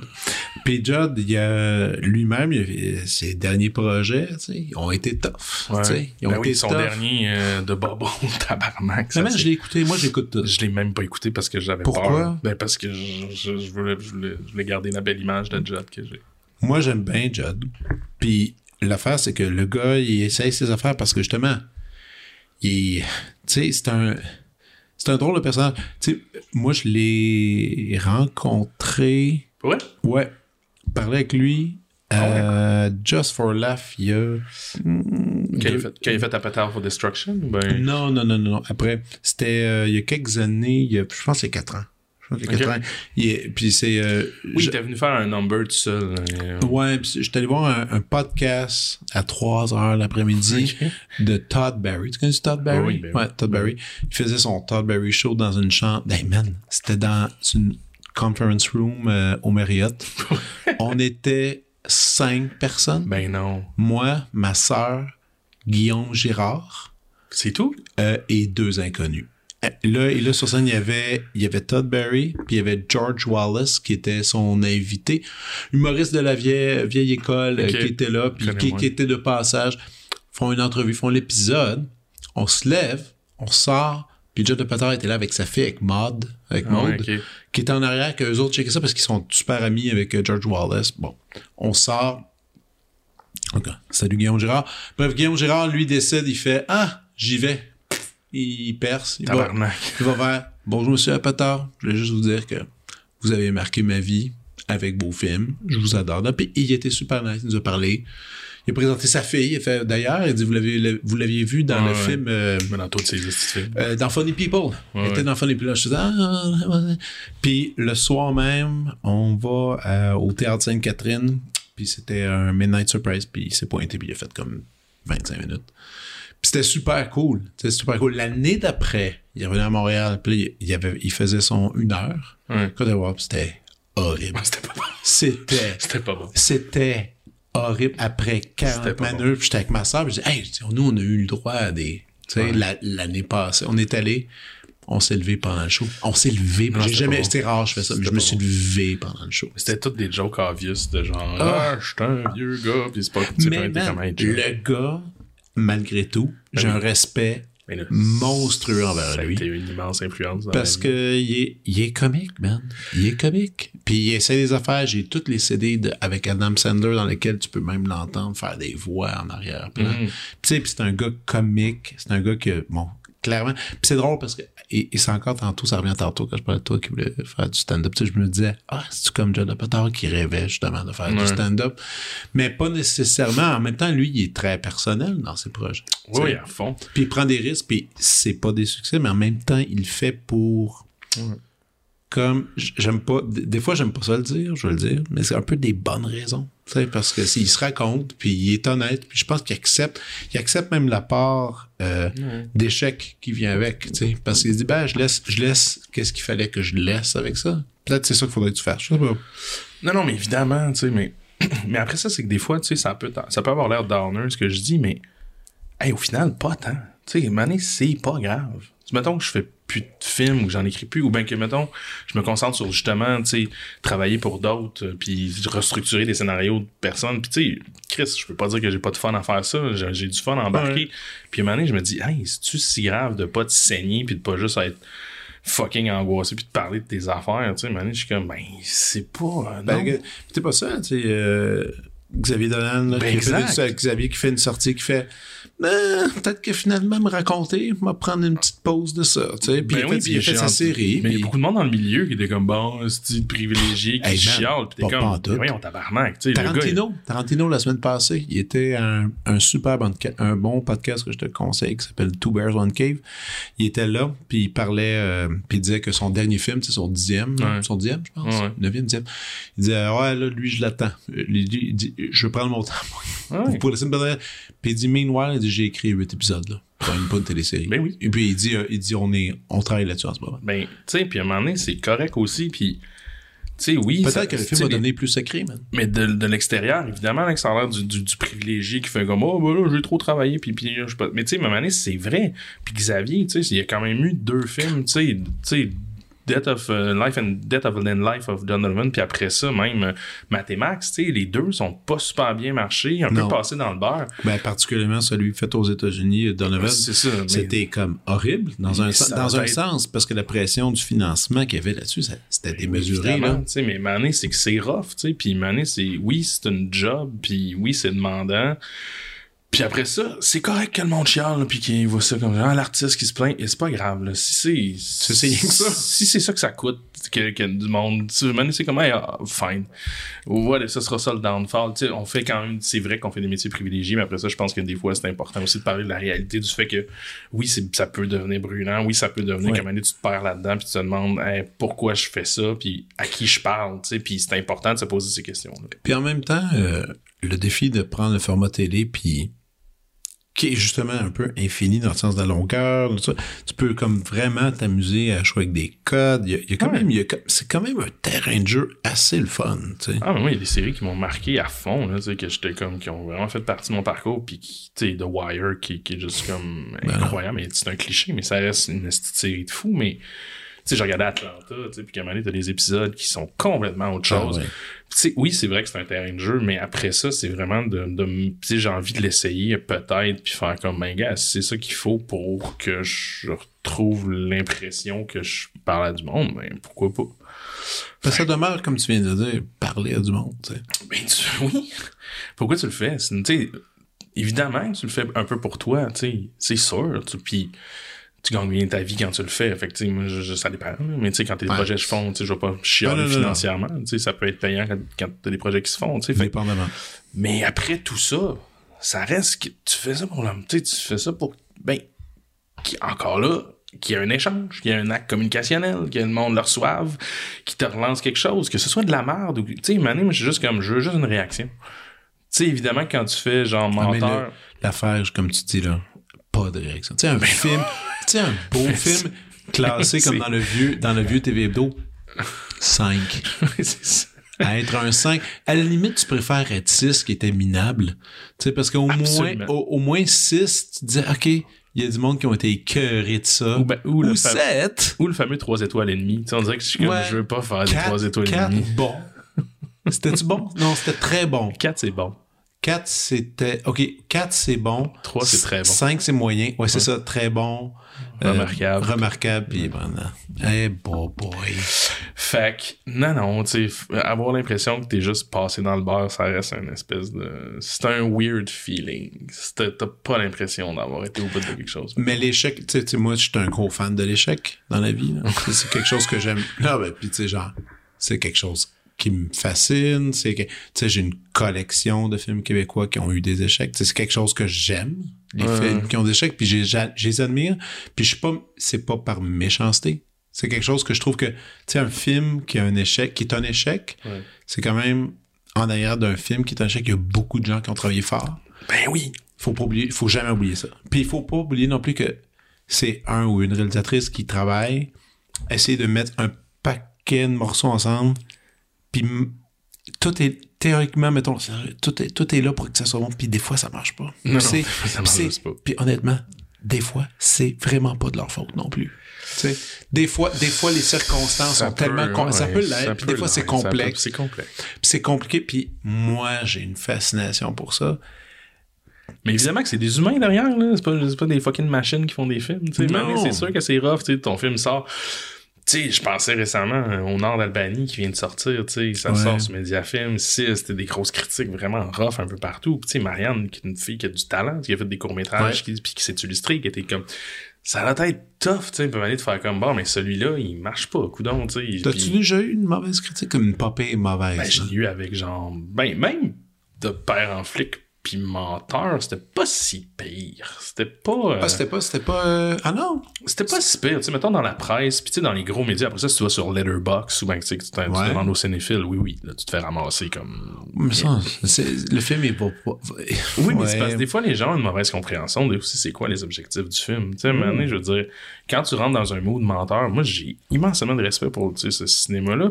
Puis pour Émile, Émile qui travaille fort. Hey, on travaille fort quand on fait des comédies. Ouais. c'est pas des choses qu'on botche. C'est pas comme genre, oh, ça va être ça, ça va être drôle. C'est comme, tu y penses, tu travailles, tu mets beaucoup d'énergie là-dedans. Puis, tu sais, puis à un moment donné, c'est fait pour plaire au plus grand dénom- dénominateur commun. Puis Ouais. c'est ça l'objectif, faire rire du monde. Évidemment qu'après ça, tu as envie de faire un film qui se tient, puis tu veux que le scénario soit bon, puis qu'il vive des émotions. Mais tu sais, tu- tu- évidemment que tu te lances pas là-dedans dans la même affaire que tu te lances pour faire un ben, viking, justement, ou, même, Non, tu sais, non. ou un... Mais tu sais, mais comme avec Emile, euh, vous étiez deux? Était trois. Trois. Avec Sébastien C'est quoi la plus grosse table de writer que t'as été à date? En termes de nombre. Ben, moi, ça a été sur SNL Québec au début. Au début, combien? on était huit. Huit? Au début, les deux premiers C'est épisodes. probablement une des plus grosses tables de writer. Mais on est tombé à quatre, genre à partir du troisième. Ça- puis, à la fin, je pense que puis à la fin même on était trois. Là, les derniers épisodes on était comme trois. Ouais. Ah, Ça- mais tu sais, mettons les deux premiers épisodes, c'était un peu comme une espèce de, de labo. On essaie des affaires. Qui a des textes qui vont en ondes. C'est qui qui. C'est niaiseux, mais c'est une fucking jungle. Là, puis mané, puis c'est plate parce que sais, ce que t'aimerais, c'est que tout le monde soit un peu payé la même affaire, mais tu sais, il y a l'espèce de fameuse affaire Ah que ouais. le nombre de minutes en ondes, c'est ça ton salaire. Fait que tout le monde se bat. Fait qu'au début, ça a été comme qui qui reste. Finalement, on a gardé quatre là-dessus.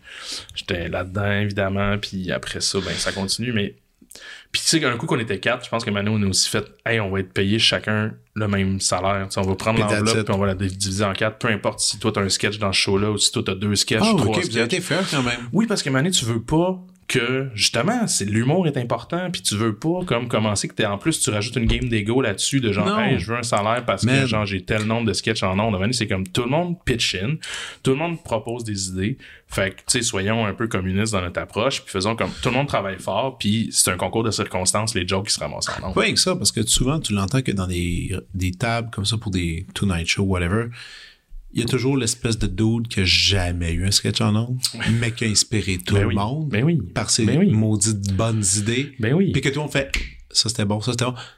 Il y a une valeur. Cette personne-là a une valeur. Ben oui. T'es-tu en avoir des shows des fois? Euh, mais, euh, je parle, mettons, euh, Tonight live. Show. Non, j'ai pas euh, été. Non. Jamais vu ça? Non, jamais live. Jesus, mon, faut Ouais. que t'ailles. Faut que t'ailles. C'est le faire du gratuit en plus. Moi, je suis allé, puis j'ai, je suis allé deux, trois fois. Ah ouais. Fallon, puis euh, l'autre à côté, en même temps. Il est encore là. C'est quoi, ils sont dans le même, dans le même building? L'anglais? Non, non, non, non, mais tu sais, mettons, il y a, Fallon est plus tard. Non, encore plus tard que Fallon, c'est quoi? Celui qui sortait avec Sarah Silverman? Ouais, c'est quoi son Jimmy nom? Kimmel? Non, pas Kimmel, lui, c'était à Los Angeles. Celui qui Ah. est à New York, euh, j'ai comme un blanc de mémoire. Pas mais j'étais avec ma blonde. Puis Lui. et, euh, dans ces shows-là, dans tous ces shows-là, les writers sont dans la foule. Ben oui. Puis des fois, ça coupe. Ils font, on fait le sketch. Puis là, ils viennent te voir, ils font, pourquoi t'as pas ri? Eh, mais, mais, mais on se le fait, on se le faisait poser pendant les tournages. Moi, ça me Pourquoi faisait t'as pas ri? Ouais, il faisait, hey, pourquoi t'as pas ri? Puis là, je- ben, ça, c'était pas drôle. Puis là, puis là, puis là, man, tu vois un cercle de 12 personnes en train de gosser une joke. dans coin. Mais ça, là, pour, juste à titre d'observateur, c'est une des choses les plus tripantes Ben oui, au fun. monde à voir. Oups. Puis tu te souviens-tu, euh, 30 Rock? Ouais, ouais. Euh, des acteurs qui jouent dans 30 Rock, qui jouent dans, dans le show, là. Ouais, souvent, ils commencent, tu sais, son, non, non, son ils sont writer. encore writers. Ouais, sont encore writers. Ouais. Puis genre, j'en reconnaissais. Puis tout le monde, tout le monde tu sais, tu voyais des writers qui prenaient des photos avec le public parce qu'ils disaient Hey, tu joues dans Story Rock. là? puis, mais ils sont encore writers. C'est comme un espèce de, de game qui a l'air tellement le fun. Ouais, Mais pour vrai, tu sais, SNL Québec, ça s'est fait rentrer dedans. À fond, Euh, là. à fond, beaucoup les textes, là. C'est, c'est comme. Tout, en fait. Ben, les, les, les comédiens, les mondes les aimait. Mais souvent, Mm. c'était comme les textes sont pas bons, les comédiens sont bons. C'est vrai que les comédiens étaient bons. Après ça, des fois, le texte, t'es live. Les gens ont une. Je, veux pas blâmer les gens, là, mais tu sais, il y a quelque chose qui a eu une mauvaise compréhension un peu de c'est quoi SNL. SNL tu sais, en partant, Ouais. tu sais, c'est pas vrai que le show d'une heure et demie est fucking drôle tout le temps aux États-Unis. Hey, euh, écoutez-le. Ben, Voir. exact. Tu sais, c'est un laboratoire. C'est comme tu vas essayer des affaires. Quand ça marche, ça marche, c'est cool. Mais pour vrai, ça a été une de mes plus belles expériences d'écriture parce que quand t'es la journée live, puis que t'es la gang dans un petit bureau, que tu fais les nouvelles pour le soir, parce que tu sais, on se gardait tout le temps ça à la dernière minute pour être comme euh, au, au jour, là, pour être Ben à ouais. jour sur l'actualité. C'est tellement le best. T'arrives en ondes plus tard, tu sais que c'est joke, tu l'essayes, tu punches, tu fais rire le monde. Hey, j'ai un flash. Qu'est-ce que c'est le fun? J'aurais fait ça, no shit, j'aurais fait ça. Un esti de bout. Tu sais, en faisant d'autres affaires on the side, là, mais tu sais, il y a quelque chose de l'adrénaline là-dedans, puis le plaisir pur d'être en... Tu sais, puis c'était des amis aussi qui j'écrivais, tu sais, puis de juste de trouver la blague, de trouver qu'est-ce qui... Tu sais, c'était tellement le fun. là. Ben, c'est clair. Écoute, regarde, pour te dire, euh, moi, j'ai trouvé. euh, ma fille, elle s'appelle Harriet. OK? À cause. euh, T'as-tu vu Studio 60 Ouais. Avec Ben, Aaron j'ai, vu, Sorkin? j'ai vu un épisode. Aaron Sorkin qui est comme sur writer's room qui écrit Ouais. un TV show qui est euh, un Saturday Night puis l'actrice principale dans le TV show, elle s'appelle Harriet. Après. Puis ils écrivent tout pour elle, qui est comme la meilleure qui est capable d'incarner tout. Puis ils écrivent des jokes à la minute, puis c'est celle qui est capable d'incarner tout le plus rapidement. Puis l'actrice est cool, puis le personnage est le fun, c'est à cause d'elle que ma Ah, fille s'appelle s'appelle Harriet. J'ai juste écouté le premier épisode. Ah non, C'est mais écoute, c'est pas une très bonne série, mais Ouais, c'est ok. non, mais c'est ça, ok, mais, mais il écrit tout seul au complet. Ah ouais, Quand c'est même. Donc euh, Ah respect ouais. quand même là. Ouais, ça, c'est rough. Euh, t'es euh, t'es allé à LA, man? Première fois? C'était pas la première fois, mais c'était la première fois pour, entre guillemets. Puis c'était même pas pour travailler, là. J'avais comme une résidence là-bas. Comprends- Mais ouais, mais c'est ça. Et là, d'où le fait que de la phrase qu'on disait que je comprends pas. C'était pas pour travailler, mais j'étais en résidence. Mais c'est quoi, c'était c'est quoi que tu faisais là-bas? C'est un atelier qui s'appelle euh, Boulevard des séries. Ok. Euh, Puis en fait, c'est euh, d'habitude c'est c'est un, at- c'est un événement qui est français. En fait, d'habitude c'est des Français qui ont des séries qui vont en fait à Los Angeles avec leur projet de série pour avoir une espèce de, de pouls de l'industrie là-bas, faire parler d'eux autres. C'est comme le CNC qui organise ça, qui est un peu la SODEC de, de la France, là, qui organise un peu ça avec la SACD, puis fait que c'est vraiment comme des auteurs qui vont défendre leur projet là-bas avant. Puis là, cette année, la SODEC a comme embarqué là-dessus, puis on décidé d'envoyer un Québécois là-bas, euh, qui était moi.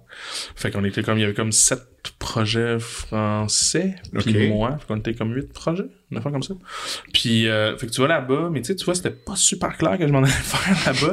Euh, je, pensais, je pensais plus qu'on allait justement avoir plus de feedback sur nos projets. Au final, on, on a peu parlé de nos projets. Tu sais, on était jumelés avec une mentor qui nous parlait un peu de nos affaires, mais ce qu'on allait surtout faire là-bas, c'était beaucoup de workshops, puis beaucoup de, de masterclass, en fait, de d'auteurs euh, réputés là-bas, de, de, de, de gens de l'industrie, tu sais, puis autant des, des, des production designers, tu sais, de- que des coordonnateurs d'intimité, tu sais, vraiment comme un portrait large de du monde de la télé là-bas, puis on travaillait beaucoup sur le pitch, parce que tout le monde là-bas fonctionne par pitch. Là. Tu sais, Le Ouais. monde ne lit plus rien parce qu'il y a tellement de, il y a Ouais, tellement de contenu. Il y a tellement de shows en ce moment. Ils ont pas le temps de tout lire. Fait qu'à un moment donné, c'est comme tu pitch, pitch, pitch, pitch, pitch, puis c'est comme ça. Puis si ton pitch se passe bien, là, ils vont te commander un pilote, là, ils vont te commander que tu pars en écriture. Tu sais, mais t'écris rarement aux États-Unis quand t'es un writer.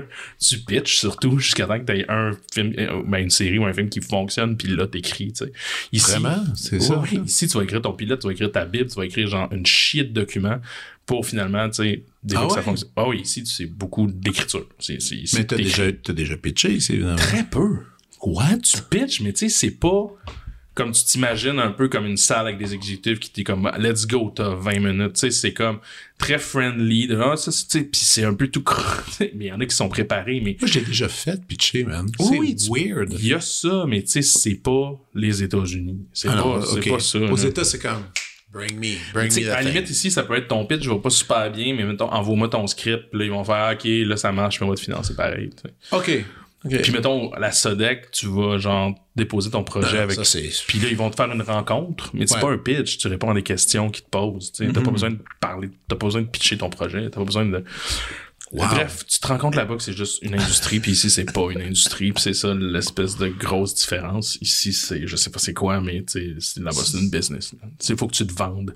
Quand j'étais là-bas, c'est comme, Eric, tu sais, puis là, c'était comme comment te vendre à chaque personne que tu rencontres. Faut que tu dises, tu viens de où, c'est quoi ton petit, puis à un moment donné, tu deviens comme bon à, à te vendre. Non, mais tu sais, ici, tu te vends pas. là.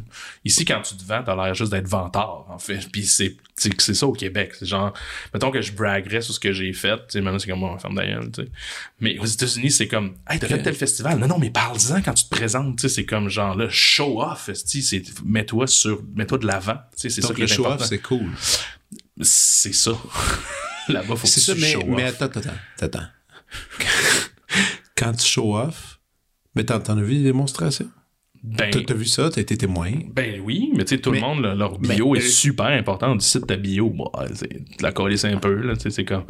Mais Là-bas, je chante de voix puis je fais des films, mais tu sais, là-bas, c'est mais comme le tu monde, mets le tout. monde, c'est ça. Là-bas, tu mets tout, mais le monde se, je veux dire, ils chaînent quand ils parlent de leur truc. Je veux dire, ils sont très T'as l'air en confiance. Tu veux avoir l'air de shit. tu veux avoir l'air de quelqu'un qui peut recevoir des millions de dollars? C'est juste ça, là. C'est, que là-bas, ça fonctionne de même. C'est comme t'as des fucking vendeurs de chars, pis t'as des petits bankers qui ont, Qui ont du cash, pis si Ouais. t'as l'air de le petit peddler, il est comme, bonjour, il est proche. Ciao. C'est pas ça. Là-bas, t'es comme, je suis une fucking machine, j'ai fait telle affaire, I'm the shit, je vais prendre ton argent, puis je vais faire de quoi, puis je vais te redonner 4-5 fois ton argent. C'est ça là-bas, c'est une business. Mais puis t'arrives dans un mood, puis moi, tu sais, c'est pas un mood que j'aime, là. j'irais pas nécessairement travailler aux États-Unis, c'est juste la réalité, c'est même ça se passe là-bas. Hollywood. T'es à Hollywood, t'es à Hollywood, puis tu le vis. Mais tu sais, on a rencontré du monde incroyable, là, tu sais, Vince Gilligan, il est venu nous jaser, genre. Vraiment? Ouais, on avait comme un petit groupe, on était genre neuf, puis tu sais, il vient nous jaser. J'ai. Mike White qui a fait euh, White Ouais. Lotus récemment, puis il est venu nous jaser. Lui, c'était drôle en crise parce que, Ben, dis donc, je suis parce que je suis là-dedans en ce moment. là. ben, s'il y a un gars qui avait l'air en burn-out, c'était lui, mettons, genre. En plus, il écrit puis qu'il réalise, mettons, tu sais. Il est arrivé puis il était comme genre. Sa saison est plate en ce moment. Ah, c'est trop, hein? J'ai commencé, j'ai écouté deux épisodes, je sais pas trop, Oh, là, mais. boy.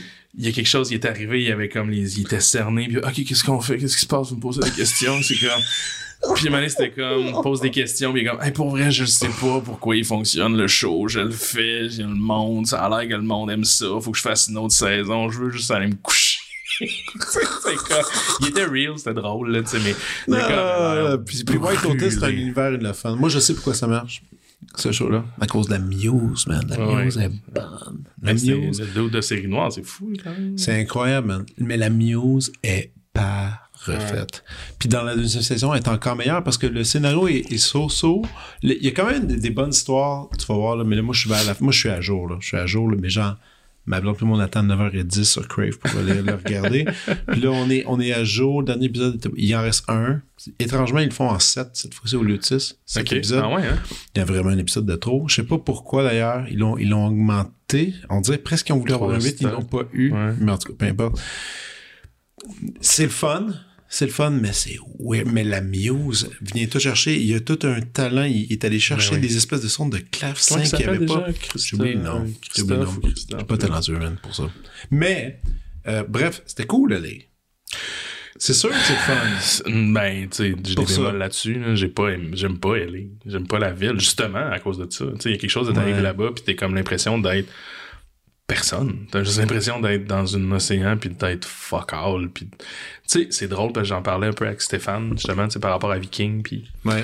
tu sais, d'avoir le feeling de, tu sais, évidemment que depuis que je suis petit cul, il y avait ce rêve-là d'aller comme à Hollywood, tu sais, Ouais. tu vois ça, puis c'est comme l'affaire que tu caresses, puis t'es comme, hey, tu vas aller passer trois semaines à Hollywood pour rencontrer des gens, travailler sur ton projet. Tu sais, même si tu te dis genre, hey, c'est juste un work, tu sais, t'as tout le temps un petit peu le genre de, hey, mettons que j'arrive là-bas, puis genre, Puis il se passe. capote sur mon projet.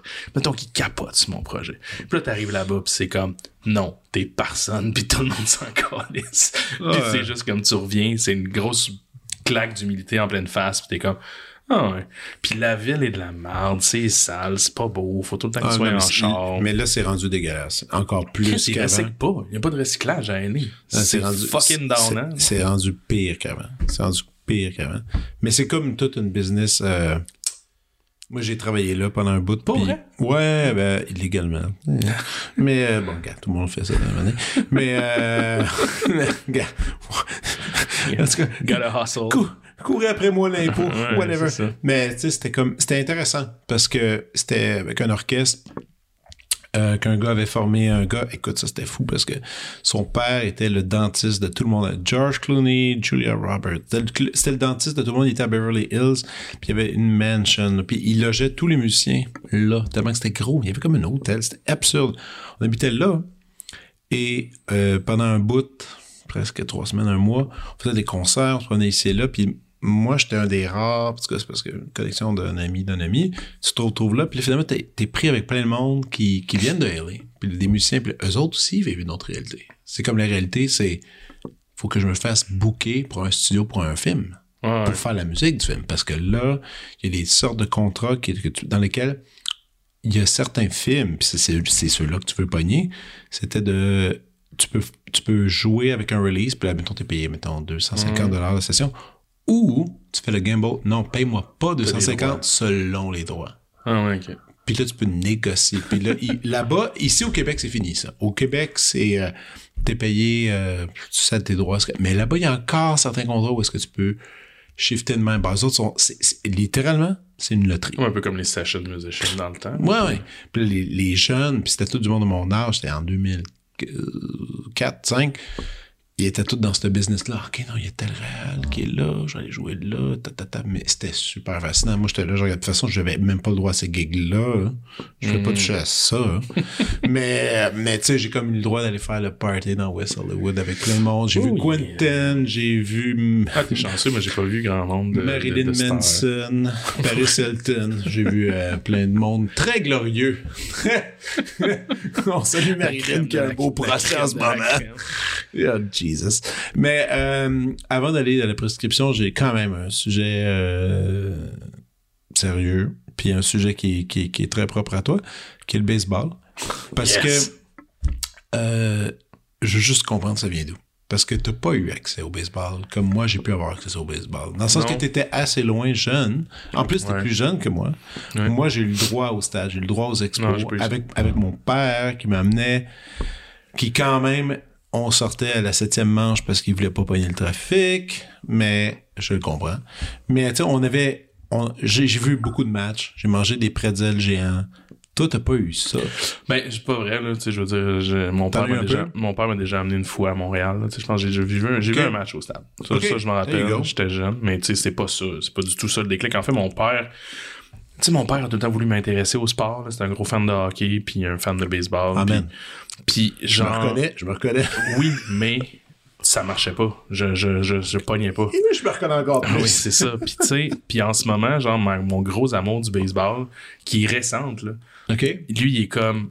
Tu sais, il me regarde, il est comme, eh, on tabarnak, tu sais, j'ai essayé toute ma vie, puis c'est là que tu tripes, mettons, tu sais, comme Ouais. on aurait pu avoir du fun dans le Mais temps. ça fait quand même quelques années. Depuis 2015. Puis c'est vraiment. Mais en fait, c'est 2014-2015, c'est deux affaires. C'est un de mes amis, Samuel Racine, qui est un ami de Baie-Saint-Paul, celui qui m'a Ouais, appelé que tu Cam- parlé tout à celui l'heure, qui m'a appelé. Kamala. En fait, Ouais. c'est, c'est grâce à lui.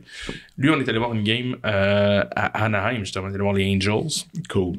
Puis il m'a tout expliqué. Il a pris le temps de faire comme telle affaire. Puis on était genre au stade. Puis j'ai fait Ah, Chris, c'est cool. Puis il me parlait de Mike Trout. Puis tu sais, comme ces gros Ouais, joueurs. Puis- là, j'ai fait, OK, petit spark qui a été allumé à ce moment-là. Puis à un moment donné, pour écrire avant qu'on explose, je me suis pris un appartement à New York pendant un mois. Je voulais vraiment être... euh, je voulais partir de Montréal. Je voulais même partir sans ma blonde. Je voulais comme être tout seul, quelque part pour écrire. Je voulais pas être dans le bois. Je voulais vraiment avoir des affaires à faire. Le soir, je m'étais donné une routine que genre, je travaillais du lundi au vendredi de 8 à 8. Là, j'écrivais. Le reste du temps, je faisais des activités. J'allais voir des shows la fin de semaine. Je travaillais pas. Puis j'ai été voir du baseball tout seul. Puis j'étais allé voir, j'étais allé, euh, j'étais allé voir les Mets. Ah, t'es bon, Mets, t'es bon, les Mon Mets? équipe, c'est les Mets, fuck les Yankees. puis je suis allé voir les Mets et je suis tombé en amour. Je suis allé voir comme 3-4 games des Mets. Puis genre, j'ai comme, tu sais, Jacob DeGrom qui, qui n'est plus un Mets depuis, Mhm. euh, je sais pas quand le podcast va sortir, mais pour moi, c'est récent en ce moment. Ouais. Mais euh, puis après ça, j'ai continué de les suivre quand je suis parti de New York. Puis ça a été comme l'année où est-ce qu'ils se sont rendus en série mondiale. Ouais. Fait que contre les Royals. Fait que j'ai comme euh, suivi cette année-là, puis je me suis, j'ai comme vraiment commencé à m'intéresser. Je me suis abonné au MLB Network. Puis j'ai suivi mon équipe. Puis là, j'ai comme eu, à partir de 2015, c'était l'année, ils sont rendus en série mondiale. J'ai fait, OK, le baseball, c'est malade. Puis depuis ce temps-là, ben, j'ai mon abonnement, je suis les Mets, je suis un peu toutes les. Puis là, je vais embarquer dans un pool de baseball en plus depuis deux, Puis, trois tu ans. sais que là, depuis la. Tu sais, ça augmente d'année en année en ce moment. Il y a eu une grosse baisse. Il y a une grosse moment. baisse, ouais, mais ça. là, il y a des joueurs qui, qui Mais, là, ramènent mais ça, re- ça revient. Ouais. Ça revient. Le monde rem- se remet à triper sur le baseball. Mais c'est drôle parce qu'après ça, il y a du monde des fois qui me parle ah les expos puis tel joueur. Puis moi la, le- le- la vieille garde, je la connais pas. Non, non. Sais, je peux pas te parler d'anecdotes de baseball de, de, de avant 2015. Tu sais, Ah, moi, je connais beaucoup le baseball depuis ces années-là. Puis tu sais, les Mets, j'y connais beaucoup, mais mais tu sais vraiment comme beaucoup narrow là-dessus puis je connais oui je connais un peu le reste de la ligue mais c'est vraiment comme ça a été ça le déclic depuis ce temps-là ben, j'étais un huge fan fait que j'étais arrivé il y a comme 7 ans là tu sais de- j'ai- puis de, ces- là, depuis ces 7 ans Wow, d'amour c'est vraiment nouveau, man. puis c'est vraiment nouveau. Puis après ça, ça a été le trip de faire comme l'année d'après New York. Puis là, j'ai fait OK. Puis j'avais pas encore d'enfants à ce moment-là. Puis là, j'étais comme bon, faut que j'aille voir des stades. Puis là, j'ai commencé à partir Ouais. avec des amis pour aller voir des stades aux États-Unis. J'étais allé à Baltimore, j'étais allé à Pittsburgh, j'étais allé Boston. évidemment à Boston. Oui, tout à fait. Je suis pas encore allé à Chicago. Ça, c'est un gros objectif. Mais là-dedans? voir les deux stades à Chicago. Fait que, tu sais, je me suis promené on- juste, juste, juste, juste quand la pandémie a comme a starté, je m'en allais, genre, euh, on avait un voyage avec Samuel, justement, puis on s'en allait voir euh, les, les Diamondbacks en Arizona, genre, en mars 2020, genre. Wow. Puis genre, ça marchait plus, on pouvait plus y aller. Fait que là, on l'a prévu, peut-être l'année prochaine, on va y aller. Fait que j'essaie d'avoir les stades avec ma blonde, on avait été à San Francisco. Tu sais, j'ai fait quand même une dizaine, Ouais, 10, mais 12 puis stades. J'ai suivi ça quand même sur les réseaux. Mais- Puis j'adore que d'ailleurs, cette semaine, t'as sorti. Tu dis, ah, je profite un peu euh, du temps. Je pense que ta fille est malade. Je pense. Oui, ma Puis t'as- fille, oui, oui. Puis t'as fait, ah, je vais faire une liste de mes meilleurs films, machin. Puis t'as quand même mis un film de balle qui était là, dans la liste. Ben, qui est un film d'extraordinaire, qui est pas juste un film de balle, mais Non. qui est beaucoup plus que ça, mais c'est un film de balle. Moneyball, qui Moneyball. est juste, il est juste. Moneyball, qui est un film extraordinaire que, écoute, je l'ai en DVD moi aussi. Moi aussi, je suis. euh, Mais je, je, Je- peux regarder Moneyball pour le plaisir n'importe quand. Je peux, c'est, Ouais. le film, genre des 10, 12 dernières, mais c'était en 2011. Fait que, ouais, Ouais. 10, 12 dernières années que je peux mettre, je vais le finir, je vais l'écouter n'importe combien de L'avais-tu vu au cinéma? Oui. Moi aussi. Moi, quand j'étais, quand j'étais, j'étais allé voir ça au cinéma, puis j'étais sorti de là, j'ai fait, ah, fuck. OK. C'est fucking David T'sais, contre Goliath. C'est une histoire qui est super comme bien racontée. Sorkin au top de sa game. T'sais, Bennett Miller qui est juste tellement là. Puis Puis tu le sens, puis en plus, c'est que, oui, tu sais, t'as Brad, t'as comme ces espèces d'acteurs-là connus, mais t'as les, tu sais, même les petits acteurs, tout Ouais. le monde est dans tout le monde est malade. Tout le monde, a- c'est tellement vrai. C'est Juste la scène avec les vieux dépisteurs. Exactement, Puis cette scène-là. puis qui amène Jonah Hill. t'sais, mais puis mais qui tu comme- crois que c'est vrai? Tu Puis penses cette que c'est vrai? scène-là, je pourrais la regarder toute ma vie. là. Cette scène-là, elle baisse, elle est bien, découpée, elle est bien écrite. Ces vieux bonhommes-là, c'est comme non, vous pensez pas de la bonne façon, puis que là, il prend son ami Jonah Hill. en- C'est drôle, c'est. Puis le Ah. Ouais, film, c'est un film aussi. qui fait brailler à chaque fois quand sa fucking fille joue de la guitare dans le magasin de guitare. À chaque fois, je braille. Ah, c'est comme. c'est Puis à la fin, quand ça revient avec sa tune qui fait jouer dans la. C'est pour Ah. vrai, moi, ce, ce film-là, je. Tu sais, puis des fois, c'est comme, mais non, c'est une joke. Puis non, c'est. Non, non, non, ce film-là, je le trouve malade. extraordinaire. Ah non, je sais. Puis, puis euh, tu sais, je sais que toi et moi, puis j'ai une couple de chummies. euh, Ben, nous autres, dans notre gang de, de, de, de scénaristes, mes, mes bons amis scénaristes, Ouais. Alexandre, Marc-Antoine, Nicolas, on a un gros amour pour, euh, Ah ouais? pour Moneyball. Ouais. Ok, parfait, ok. Mais moi, j'ai pas tant. À part mon, mon ami E, que tu connais, Guillaume Girard, lui, puis mon. euh, Ah oui, lui, il tripe sur Moneyball. Hi! Hi! Hi! Il y a une copie à la maison du scénario. Ah, pour euh, vrai? Ouais, je pense qu'il y en a une. Mais à mon, à mon souvenir, il y en a une, Ah, puis ouais. même, euh, on en a beaucoup parlé. You know what? J'ai jamais lu le livre. Pour vrai? J'ai jamais lu le livre. Mais tu sais, mais t'es au courant, là, évidemment. Ben, euh, deux, ah non, t'as commencé en 2000, t'as dit 14, 15, t'as le fait. 2015. En 2013, il a, il a- il a refait le coup du Moneyball. Le, le, euh, il a presque refait la même affaire avec La son séquence de victoire? Ouais, ben, Ouais. ben, il a pas fait euh, autant de, cons- de, de séquences euh, en ligne de victoire, mais il a comme fait, année. hein. mais il a fait une année qui était similaire à ça. Non, mais il y a encore des clubs qui le font, comme récemment les Brewers qui l'ont. Cleveland, cette année. Ouais. Cleveland qui se sont rendus fucking. Tu sais, Cleveland avait rien, la masse salariale. Tu partais genre des Yankees, c'était le fond, fond, fond de la cave. Comme Brad Pitt dit, t'as un pile of shit, ouais. pis t'es comme, t'as comme six feet of crap, pis t'as comme les Guardians en bas, là, qui sont plus les Indians, c'est les Guardians. Pis Chris, ça marchait Ça marchait.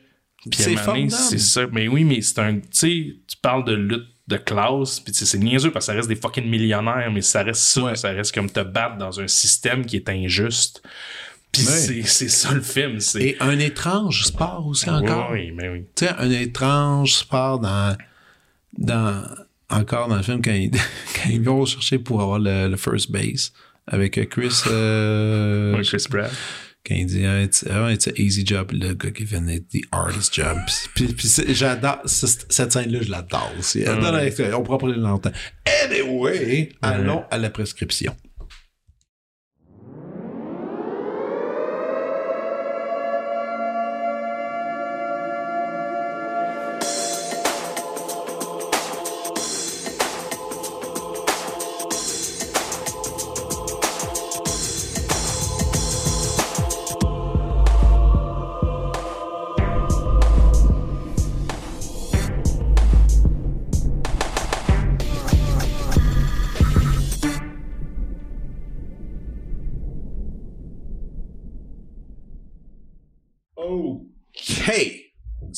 De ta prescription. J'ai hâte de l'entendre. Comment ça fonctionne, la prescription? Je te lance Ok, ça c'est direct bon, c'est comme bon. ça. Euh, tu lances tes, euh, ouais, tes suggestions. Tu sais, je t'ai dit trois suggestions. Oui, oui, tu m'as dit si t'en trois as 4, suggestions. 5, si t'en as, euh, si t'en as 6, 7 en tête, man, moi, Non, ce que non, je veux, moi, ce que je- je veux, c'est une partie de toi qui est intime, qui est sincère, that's it. Et Ah, je pas allé là, par exemple. Non, pas tant, non, non. Je suis pas allé là. Je suis allé, euh, allé, euh, allé bien, euh, je suis allé dans quelque chose de euh, conceptuel. Oh, oh. Non, mais en fait, c'est que récemment, je sais pas quand le podcast va sortir, mais on vient de sortir, la Sight and Sound vient de sortir sa liste des 100 meilleurs films euh, Ouais. Qui ont, qui ont remodifié. qui ont remodifié. Étrange un peu, mais ouais. Qui est un peu étrange, mais il y a là-dedans trois films euh, que je trouve qui valent la peine de mettre de l'avant. Puis euh, c'est Qui que pas de l'avant avant. ben qui, qui ont apparu un peu en fait qui qui Ouais. qui, qui, qui, qui a trois films qui en a un d'ailleurs qui est arrivé un peu euh, dans ce top là qui s'est classé super bien un autre qui était classé plus loin euh, puis qui est revenu genre euh, dans le dans le top euh, Hey. 10 là Shoot. ben premièrement il y a euh, Wanda euh, de Barbara euh, Loden. Je l'ai noté, là, je vais sortir pour être sûr, là, Ouais, parce que c'est pas... euh, c'est pas... euh. Barbara Loden. C'est un film de 1970 euh, qui s'est classé, il est comme dans les 20e, là, un peu genre euh, dans le top récemment. Puis c'était comme une... euh, c'est un film réalisé par euh, la, la- ben, Elle joue aussi son propre rôle. Ouais, c'est Ben, ça, elle joue elle pas son joue propre elle-même, rôle, mais elle ouais. joue dans... Elle joue dans le elle, film. elle joue dans le film, c'est la comédienne principale.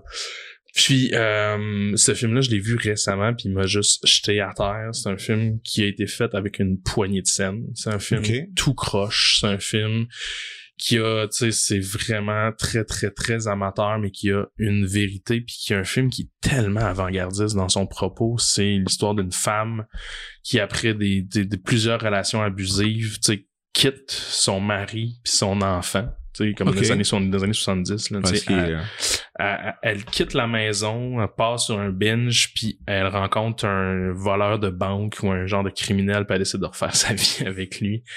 Et c'est un film... décisions, là. Oui, Ouais. mais c'est un film bouleversant. La, Ok. la- la- Barbara Loden est juste magnifique à regarder. C'est un film tellement humain, vrai, raw. C'est comme une énergie que j'ai rarement vue, puis il vient de faire son apparition dans... Qui était, qui, qui avait jamais été il considéré avait auparavant. jamais été considéré, Ok. puis là, il vient juste d'apparaître. Puis je pense que, tu sais, Raphaël Ouellet en, partait- en parlait récemment sur Twitter, mais il y a comme une affaire de Janus Film, qui, qui, qui est la, la collection de, ben, Ouais. qui, est en euh, Ouais. Criterion, là, qui, qui, tu sais, je pense que c'est devenu, ils l'ont sorti en Blu-ray, puis je pense que ça a rendu ce film-là un peu accessible, ce qui Ah, fait qu'il y a beaucoup de critiques qui l'ont vu, puis par sa place dans le cinéma, c'est un film réalisé par une femme qui Joué par la, la- joué par ouais, la réalisatrice qui parle d'un sujet qui est comme encore là pour cette époque-là, tu sais, de vraiment comme une femme libre qui abandonne tout pour aller voir un crime, tu sais, puis bref, ce film-là m'a jeté sur le cul, je suis vraiment content qu'il soit arrivé dans le top, puis je voulais le partager aujourd'hui. Merci. Mais je, écoute, je le connais pas. Bon, Mais checker ça, c'est sûr. c'est, c'est très rough, mais c'est, c'est beau. Ouais, ouais, ok. Ça fait beau. Et euh, un autre film qui, lui, était plus loin, je pense qu'il était dans, les- dans les 70. Euh, puis euh, là, il est monté genre en septième position. Là. Euh, Beau travail de Claire Denis. Euh. Qui est un film de 1999 sur... euh, ça suit des légionnaires euh, français qui sont à Djibouti. Euh, qui sont postés là-bas, puis il y a comme une recrue qui embarque dans les rangs, puis le commandant commence à avoir une espèce de relation obsessionnelle avec la recrue, puis il t'en parle comme une espèce en flashback. Puis ça aussi, je l'ai vu récemment cette année, encore là. Grâce l'avais à- pas vu à l'époque. je l'avais pas euh, vu, ok. je l'avais pas vu. Je, je l'ai écouté, mais même pas à cause du top, là, mais je l'ai vu récemment. Puis euh, je l'avais pas vu. Puis c'est encore là, je l'ai j'ai pris sur Criterion, euh, je l'ai acheté en, en Blu-ray. Puis c'est peut-être le plus beau film que j'ai vu de ma vie, mais genre esthétiquement, c'est une leçon de cinéma. C'est Agnès. Godard qui est la Oui. la directrice photo, Photo, ouais. euh, qui, ben, qui est souvent la directrice photo de Claire Denis, mais c'est un film qui est puis tu sais, c'est pas juste de l'esbrouf, là, c'est pas juste de l'esthétique pour de l'esthétique, là. Je trouve que ça raconte vraiment quelque chose, mais chaque hostie de frame de ce film-là a pas d'allure. c'est vraiment comme, tu sais, t'as toute cette mode un peu Vimeo à cette heure, là, tu sais, vidéo staff ouais. pic de genre des, des, des directeurs photos qui font comme leur espèce de, de démo en essayant de shooter des belles images. Ces gens-là rêvent de faire ne serait-ce qu'une fucking, Shot. une de fucking même, shot là. de ce film-là. C'est incroyable. C'est, Pour ceux qui veulent l'écouter, il est disponible sur euh, Prime Video en ce moment. ok. Donc, euh, Ils quand- sont- si vous êtes abonné, si vous êtes abonné sur Prime, le film est disponible là. Puis Donc, Wanda est sur le, est sur le Criterion Channel, si je ne Oui. m'abuse. je suis pas mal Euh, sûr. Wanda, oui, oui, oui. Je, je, je, me, je me charge de trouver où il est disponible, mais euh, non, il est disponible. En fait, il est disponible sur Apple TV. Pour, Ouais. ben, en fait, sur Apple TV, si vous êtes sur iTunes, il est disponible pour que Sinon, 5 appelez-moi, dollars. Vous filtrez euh, Je peux vous facilement. passer le Blu-ray aussi, ça, ça se fait, ça, si vous me contactez. Ah ouais, puis, ceux, puis ceux qui ont besoin des... Il y a eu 92% sur Rotten Tomatoes. Puis euh, le troisième, c'est une suggestion pour euh, les gens qui vont nous écouter, mais aussi pour moi, parce que je l'ai pas vu. Ah, OK.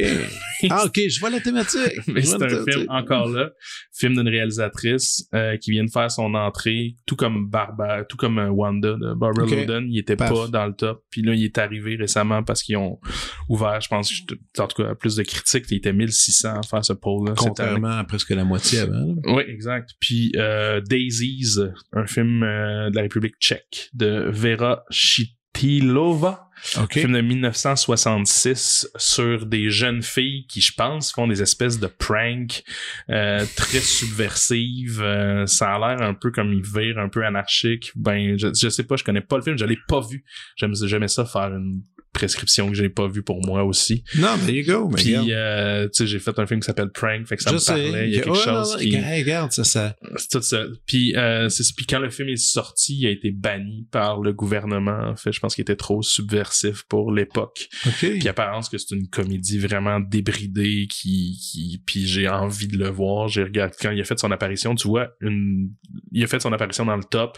Je l'ai lu, ça m'a intéressé. Je trouve ça le fun ces listes là. Je trouve que ça Ben le oui. monde charle beaucoup. Tu sais, on parle beaucoup de Jeanne Dillman en ce moment qui, qui, qui aime le film Ouais. qui s'est ramassé numéro un, qui est un film extraordinaire. Tu sais, après ça, Mais qui, c'est- qui, qui, qui peut être aussi apparemment euh, discutable. Ben, c'est 3h20, tu sais, je veux dire, après ça, sais, d'une femme qui, qui vit au, au jour le, tu sais, c'est comme, Ouais. c'est, c'est un film qui est tough, tu sais, c'est, c'est Mhm. comme, c'est une proposition radicale, je pense, de, de cinéma, tu sais. Ouais. Mais, il- on en parle beaucoup de cette liste-là, mais je trouve qu'il y a quelque chose de beau là-dedans, c'est que ça peut faire découvrir. Je trouvais ça le fun de, de Spécial, voir- et, spéci- ben, et spécialement les, les découvertes que tu as nommées aujourd'hui, j'aurais probablement, même malgré avoir la liste, j'aurais pas pensé à aller mettre mes yeux sur ça. tu sais, Donc, euh, Puis trois films de réalisatrices. Je pense que c'est ça aussi le gros take de la liste cette année, qui est beaucoup de réalisatrices qui ont fait leur apparition dans le top, ce qui est une bonne affaire. Fait que voilà, c'est mes trois, c'est mes trois suggestions. man, euh, je termine en disant simplement enchanté. Ben enchanté, c'était bien le fun. C'est un premier contact. Voilà, ça a bien été. Excellent. Puis en plus, je peux te dire déjà qu'on va ouvrir l'année 2023 avec, euh, avec ton épisode. Alors, euh, Mon Dieu, voilà, voir ça. rien de moins que de parler de cinéma. All right. Merci beaucoup. Merci À à, plus. toi. Vous venez d'écouter La prescription avec Dr. Fred Lambert. À l'animation, Frédéric Lambert. Réalisation, montage, recherche et bon conseil, Olivier Chamberlain. Au logo, Joël Vaudreuil. La musique, le groupe Crab. Jérôme Minière, Philippe B., Ben Chimie, Guillaume Beaulieu et Vincent Vertefeuille. Merci d'avoir été à l'écoute et à bientôt.